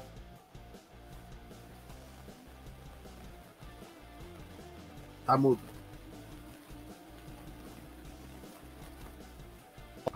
Voltou? Voltou. A Você pode frase mexer foi neutralizar. É. Neutralizar. É, é, você tem que neutralizar o dinheiro para que ninguém possa para que ninguém possa é, manipular a sociedade. Né? Quem, quem, tem a alavanca do dinheiro tem a alavanca da, da, da sociedade. Então é importante que você é, neutralize o dinheiro por esse, por esse motivo. E o dinheiro não pode ser difícil de usar. Então eu, eu pensei, o, o, a Lightning não pode ser um bicho de sete cabeças. Você vai conversar com quem está há mais tempo, absorve aquele negócio. Cara, esse negócio é um teste testei lá em 2018, difícil pra caramba, não tá pronto ainda. É, não, sei lá, não é muito arriscado. Eu comecei a publicar em, em, há dois meses atrás no Twitter, foi, começou a ver quando eu comecei a publicar profissionalmente mesmo. E aí, uh, muita gente, não, a Lightning é arriscada, a Lightning não vai dar certo, a Lightning isso, a Lightning aquilo. Tudo bem, tem os riscos dela, tá tudo no começo, mas, cara, não era tão ruim, não é tão ruim quanto o pessoal fala. Só fala quem não tem o Node, só fala quem não roteia nada, só fala quem mexeu na Lightning por linha de código, só fala quem nem sabia da existência da Umbrel, só fala quem nunca gerenciou as coisas pelo LNDG, só fala quem não usa Lightning no dia a dia, não vê a coisa acontecer no dia a dia. Só fala quem não, não montou um Node bem montado, com aqueles 10 passos. Enfim, só fala o, o acadêmico de meter o pau. Quem, quem é, se sujou e, e, resolveu fazer as coisas e, e, passou da arrebentação, porque eu decidi fazer isso. E tomei na, na né? Tomei na, na raqueta, né? No primeiro momento. Você tem que falar, olha, perdi aqui em um mês 35 mil sats, 70 reais, né? Por aí.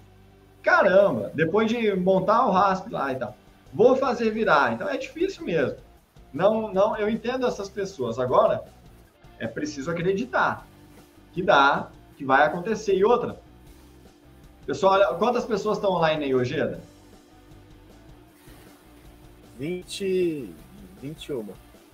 Beleza. Pô, gente pra caramba, caraca. Pessoal, Sim. olha aqui, ó. Final de live. Vamos dar um gás nessa turma aqui agora. Estão ouvindo aí ou não? Load Runners? Espera aí. Preparado? Ó. Espera aí. Vou colocar só você na tela. Achei que eu tinha feito alguma besteira aqui. Não, fui eu. Manda ver.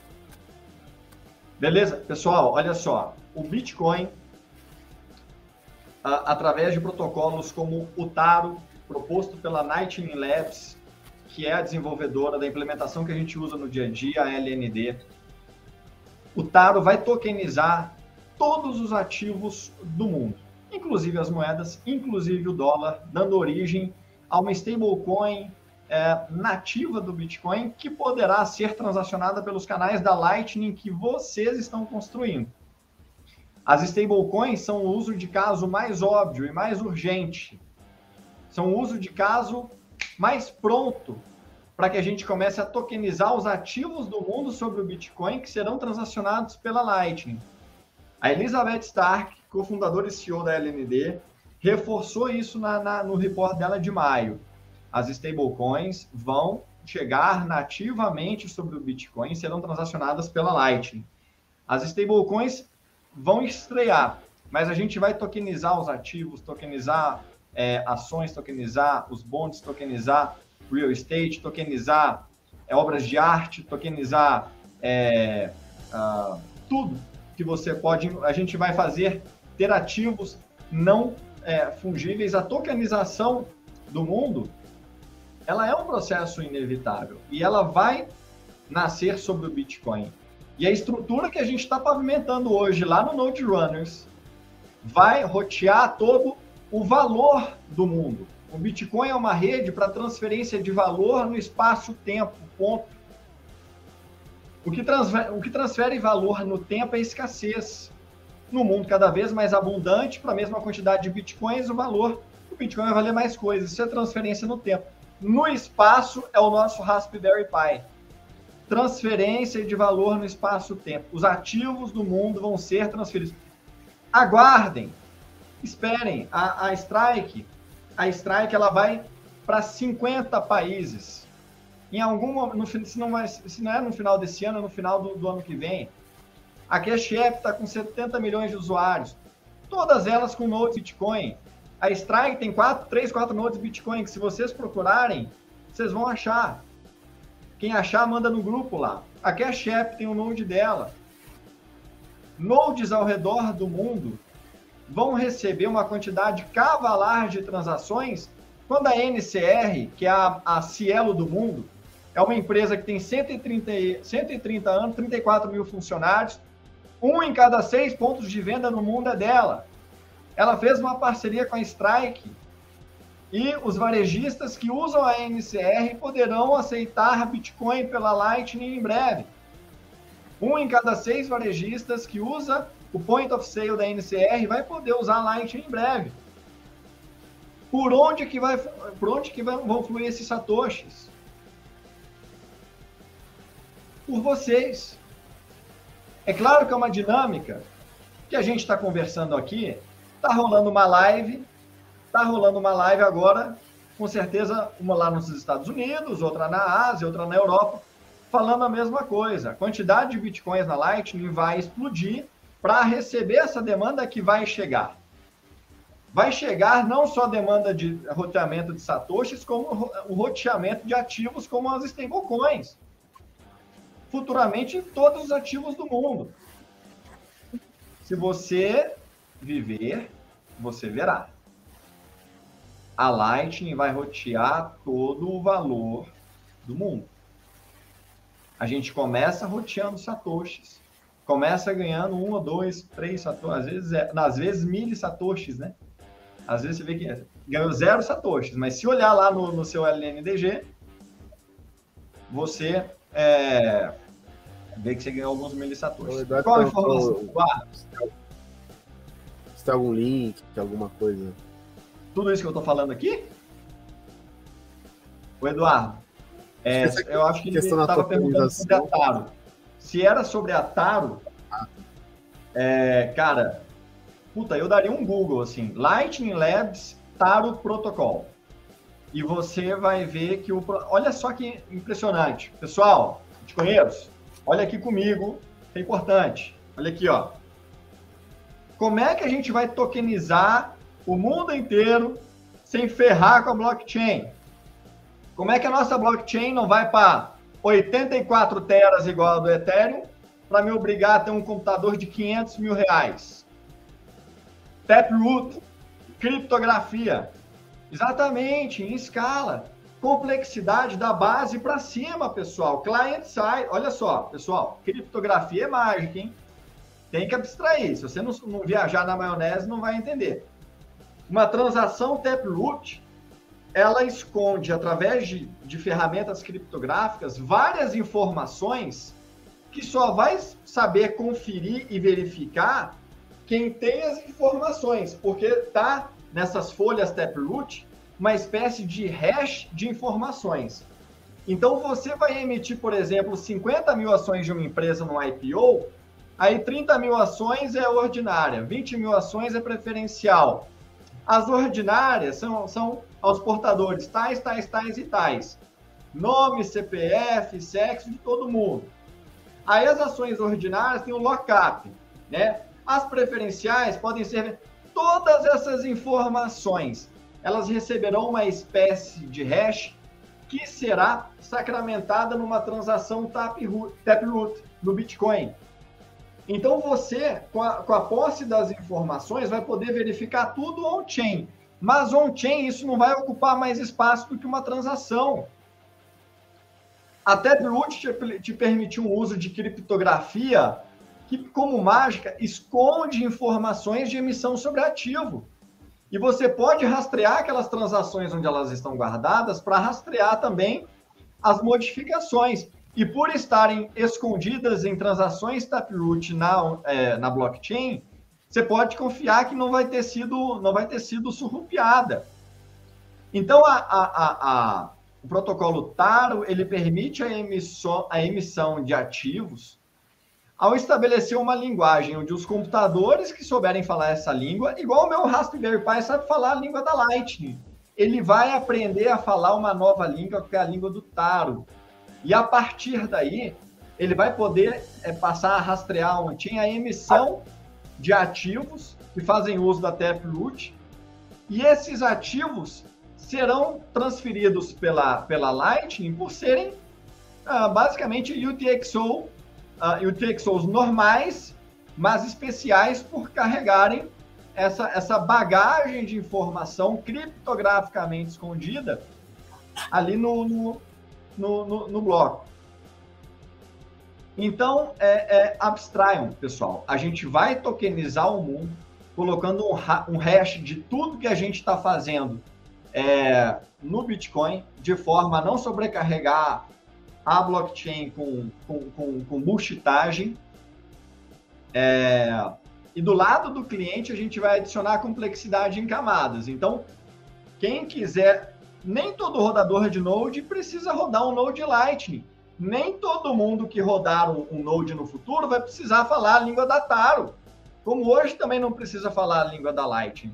A complexidade tem que estar do lado de, do cliente para quem quiser é, se envolver com isso roda o Node Lightning quem quiser, roda o Node Taro quem quiser, roteia as coisas pelo mundo quem quiser, mas vai ter a possibilidade de ganhar por isso. Então, ah, tô há semanas com meu Node não roteei nada ainda. Calma. Calma. Acredite em mim.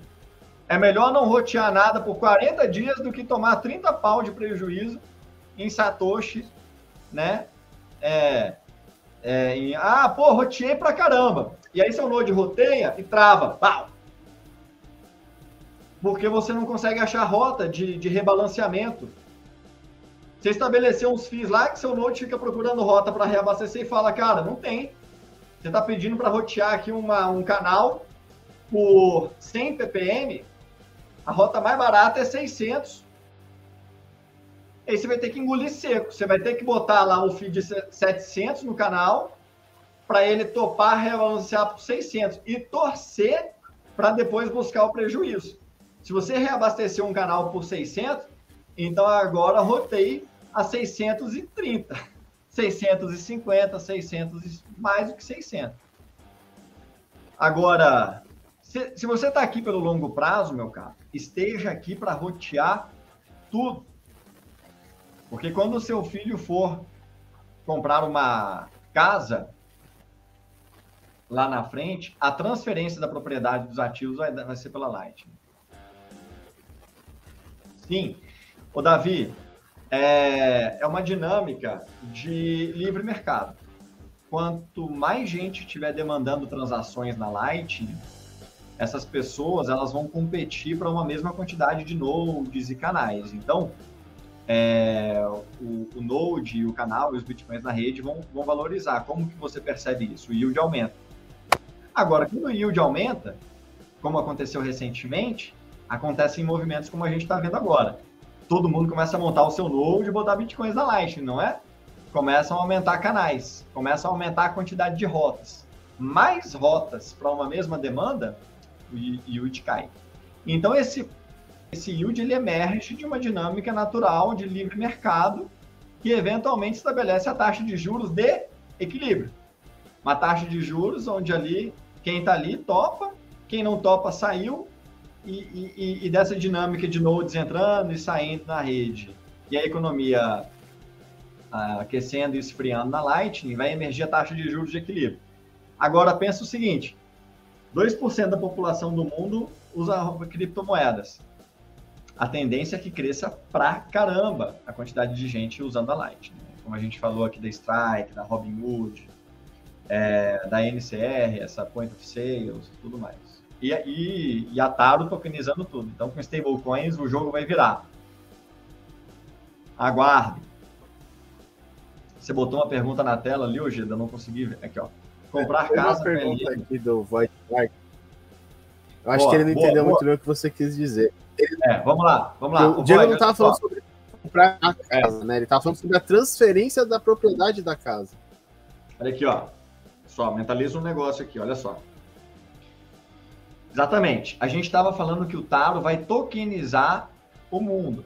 Então ele vai é, transformar a sua casa é, num token que pode ser fracionado. Começa por aí.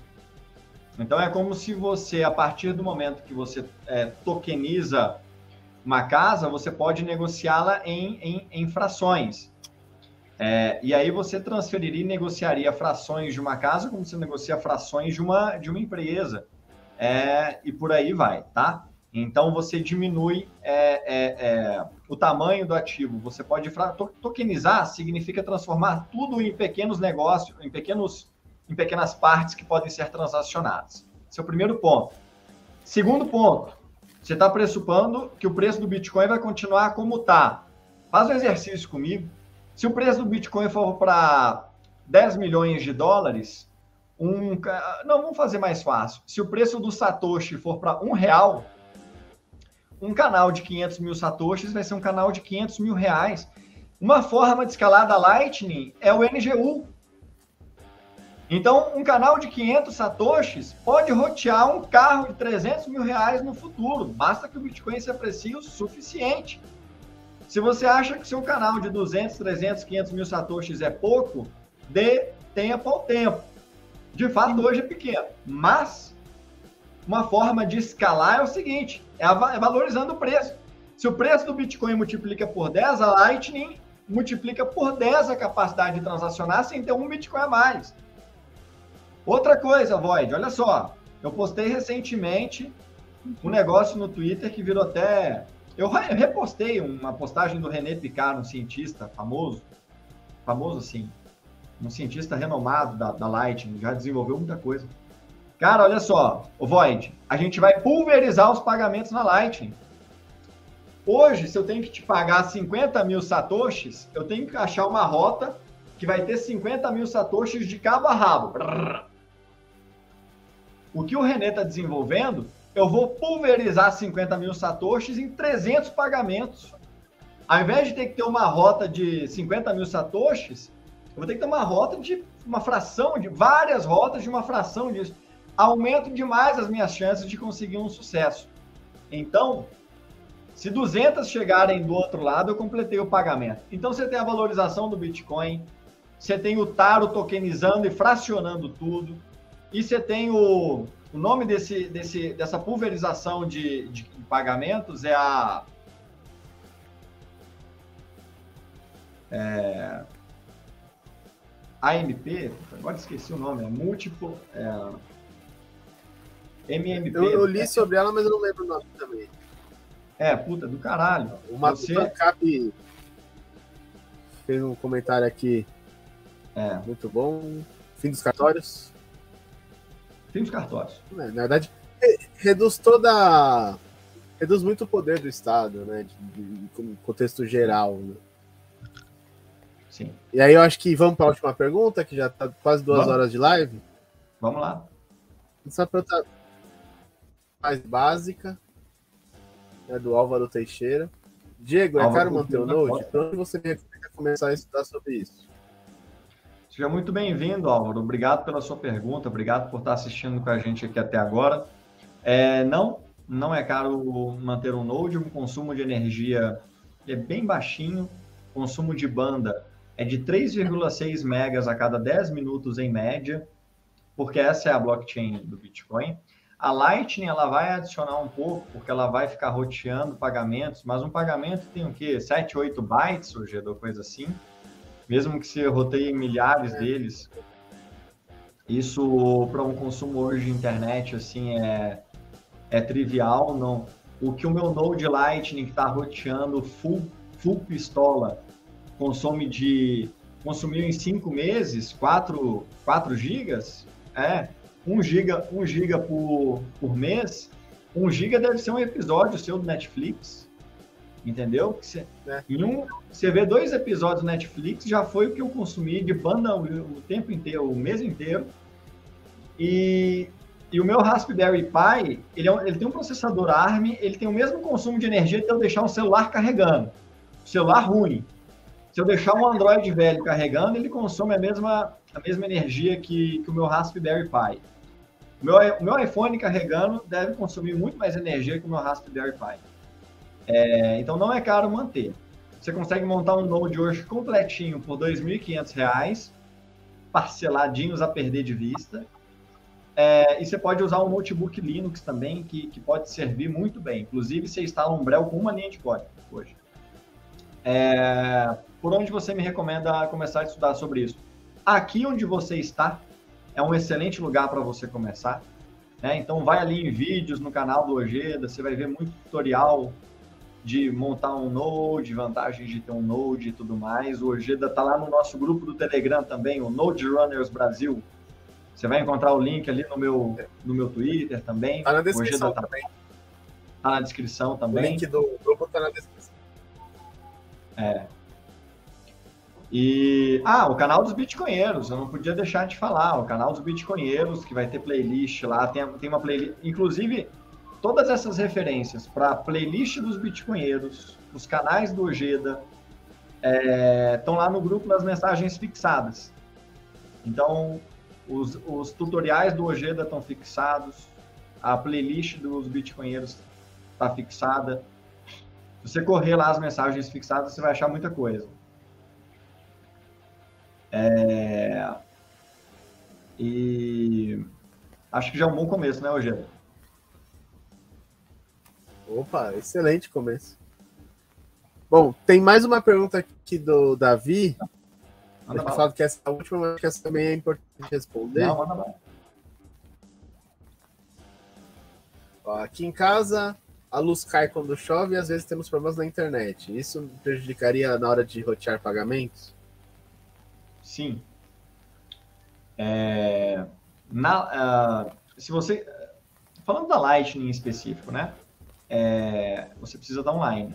É muito importante que você esteja online para rotear os pagamentos e também por uma questão de, de segurança. Porque enquanto você estiver offline, o seu node ele não está enxergando o que está acontecendo na blockchain. E nessa hora, alguém malicioso pode ir lá na blockchain e mandar uma transação é, antiga, pegando algum saldo que seja seu, que esteja num canal com você. Você minimiza isso tanto, é, tanto estando online, voltando a ficar online em breve, porque quem tentar fazer isso é, vai necessariamente dar um tempo para reaparecer online e mostrar que a, a, verdade. Quanto você, e eu ensino isso lá no, no grupo, tá lá como passo, estabelece uma watchtower que é um node que vai ficar te olhando no caso de você ficar offline. Mas o ideal é não ficar offline, não por muito tempo. O que você pode fazer? Um notebook tem bateria. Já é alguma coisa. O Raspberry Pi não. Então no Raspberry Pi você precisa de um UPS, um, uma espécie de. No break. No break, exatamente. Uh... É, teria aqui, além... porque. Ah se ele tem problema na luz, provavelmente o roteador dele fica sem luz também. Exatamente. E é aí que o Raspberry Pi. O roteador cai. É, fica sem internet. E é aí que tanto o Raspberry Pi quanto o, quanto o notebook brilham. É, eu postei lá no grupo alguns tutoriais bem legais esses dias. É, o Raspberry Pi tem Wi-Fi. Você edita o arquivo lá dentro dele ele aprende a se conectar com acesso pessoal do seu iPhone, do seu celular, tá? É, e você ainda pode conectar um modem é, 3G nele. É, não é tão trivial quanto plug and play, mas lá no grupo tem um, um, passo a passo que pode te ajudar. Um cara que fez isso, ele circulou o mundo, ele, ele circulou o mundo inteiro, não. Ele fez uma viagem assim gigante nos Estados Unidos só usando bateria portátil carregada via luz solar, conectada no Raspberry Pi, e 100% no 3G do celular dele. E aí ele mostra como que você edita esse arquivinho lá dentro do Raspberry Pi para conectar no 3G. Ele mostra a bateria que ele usou, porque de fato o seu Raspberry Pi é tipo um celular mesmo, mesmo. Ele é do tamanho de um cartão de crédito, o processador é da mesma natureza. É, então você pode minimizar isso criando, é, criando é, essas coisas. É, estabelecendo um no-break, seu Raspberry Pi e tal. Ele Uma vez no mês. por mês, mais ou menos. É. é se... tranquilo, é, o que a gente está falando é cai todo dia. É, e por muito tempo. Né? Então, assim, nada te impede de pegar. O... É, nada te impede de pegar o seu Node e levar para um lugar que tenha luz e energia conectar, ou conectá-lo numa, numa bateria portátil, né, falando de Raspberry Pi, né? Conectá-lo numa bateria portátil e usar o 3G do seu celular, é possível. Beleza. Bom, é, vamos encerrar. Já estão duas horas. Você quer fazer algum, algumas considerações? Eu quero, eu quero fazer algumas considerações. Quantas pessoas tem online aí? Agora tá com 21 pessoas, mas chegou a 28 quando você ah. tava dando bronca aí no pessoal. Bem, um top aí. Pessoal, olha só. Nós, Node Runners, nós vamos é, mudar o mundo, tá? O que a gente está fazendo é pavimentar as estradas para a liberdade. Porque os bitcoins que a gente deposita nessas estradas, que são os canais, é por onde vai fluir o, o pagamento da, da África subsaariana comprando em, em mercearia, das afegãs comprando voucher é, nas empresas capitalistas que elas não podem, é, um jornalista russo sendo financiado para publicar a verdade. É, eu não consigo traduzir o tamanho da importância que isso é. Os nossos nodes, olha só aqui, ó, bitcoinheiros, peguem, peguem essa visão. Eu vim, né, de um, de um universo recente do mundo dos investimentos, da, né, ajudando gente de todo tipo a investir melhor, a eu mesmo gerenciar o meu dinheiro melhor, da minha família. E eu descobri que na, na moeda fiduciária, no ambiente tradicional, há um mecanismo é, para o melhor mecanismo do mundo, isso eu pensava na época, né? Para perpetuação da riqueza de quem já é rico, né? Que é o mecanismo do, do, do, do fundo exclusivo, né? Dentro de um, de um, um family office. A partir do momento que a sua, a sua família atinge 10 milhões de reais em patrimônio, ela pode pegar essa montanha de dinheiro e colocar é, num instrumento legal, tá? usado por todas as famílias que têm mais de 10 milhões de reais, que é um fundo onde a partir dali você não paga mais imposto de renda sobre ganho de capital. Você só vai pagar imposto de renda sobre ganho de capital do que você sacar. Só que dos 10 milhões, você faz lá 50 mil de renda por mês, e esses 10 milhões passam a valer 12 milhões de um mês para o outro, é, você só vai pagar imposto sobre, é, sobre o que você sacar. Se você não saca nada, não pagou nada. Se dos 2 milhões que o negócio valorizou, você sacou só 50 mil, você paga imposto só sobre 50 mil. O que, é que eu estou querendo dizer? Os nossos nodes, os nossos, os nossos nodes Bitcoin, eles serão tão raros no futuro quanto são esses fundos exclusivos, esses mecanismos de perpetuação de riqueza do mundo tradicional só para os ultra ricos. O Bitcoin vai seguir o seu caminho imparável de na hiperbitcoinização do mundo e ter um node com 10 milhões de satoshis é, será o equivalente a essas famílias terem um fundo exclusivo ou a esses multimilionários que têm o próprio banco, não é isso? né? Os bilionários, eles têm os próprios bancos, né? O seu node Bitcoin, na hiperbitcoinização, vai ser vai ser tão raro, não importa se tem 5 milhões, 10 milhões, vai ser tão raro quanto hoje é uma família ter um family office, ter um ter um um banco. Aqui, ó. É... Enquanto consultor, eu estudava enviar o dinheiro das pessoas para uma outra regulação, né? Para que ela não pudesse ser executada judicialmente e tal. O Bitcoin é a regulação da é regulado pelas leis da natureza, são inquebráveis por qualquer ferramenta humana. Não tem ferramenta humana que quebra a criptografia do Bitcoin. Então, enviar o seu Bitcoin, enviar o seu patrimônio para uma outra regulação, e nessa regulação onde está o seu Bitcoin, é você o dono desses instrumentos de perpetuação de riqueza. É você dando um troco no, no universo da moeda fiduciária, onde os mais ricos arrumaram um portal para a riqueza perpétua. O seu portal para perpetuação da sua riqueza é na regulação do Bitcoin, é na é, é, é, é na regulação, é regulado pelas leis da natureza e, e, e, de uma forma tão, tão espetacular quanto é hoje você ter um banco, ter um fundo exclusivo para você. É você estruturando as ferramentas da, da, do futuro. Bom, é muito viajado mesmo, né? É para é os malucos que acreditam nisso, né? Mas quem viver, verás. É, obrigado por terem ficado até aqui. Muito bom. Eu acho que se, se a gente continuar conversando, tem, tem assunto para sete horas de live, né? Mas não vamos cansar aí o, o Diego, nem o, o que tá assistindo. Um monte de gente assistindo desde o começo. Então, bom, Diego, é uma honra aqui. Fiquei muito feliz que você aceitou meu convite assim de pronto. E a gente não combinou nada, né? Foi assim, ontem eu falei, ah, faz uma live lá comigo, bora.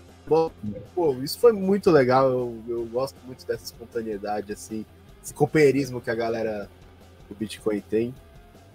E queria agradecer ao pessoal que ficou na live inteira assistindo, fez um monte de comentário. Teve um monte de comentário interessante que eu não coloquei na tela, justamente porque a gente já tá duas horas de live já tá cansando, não, não adianta, tem que selecionar.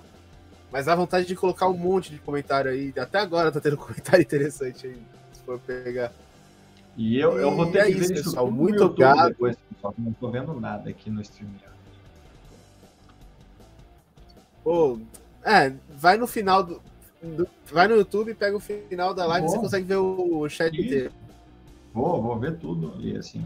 Como eu fiz com o Beto também, endereçar cada uma. Tem muito comentário legal, tem.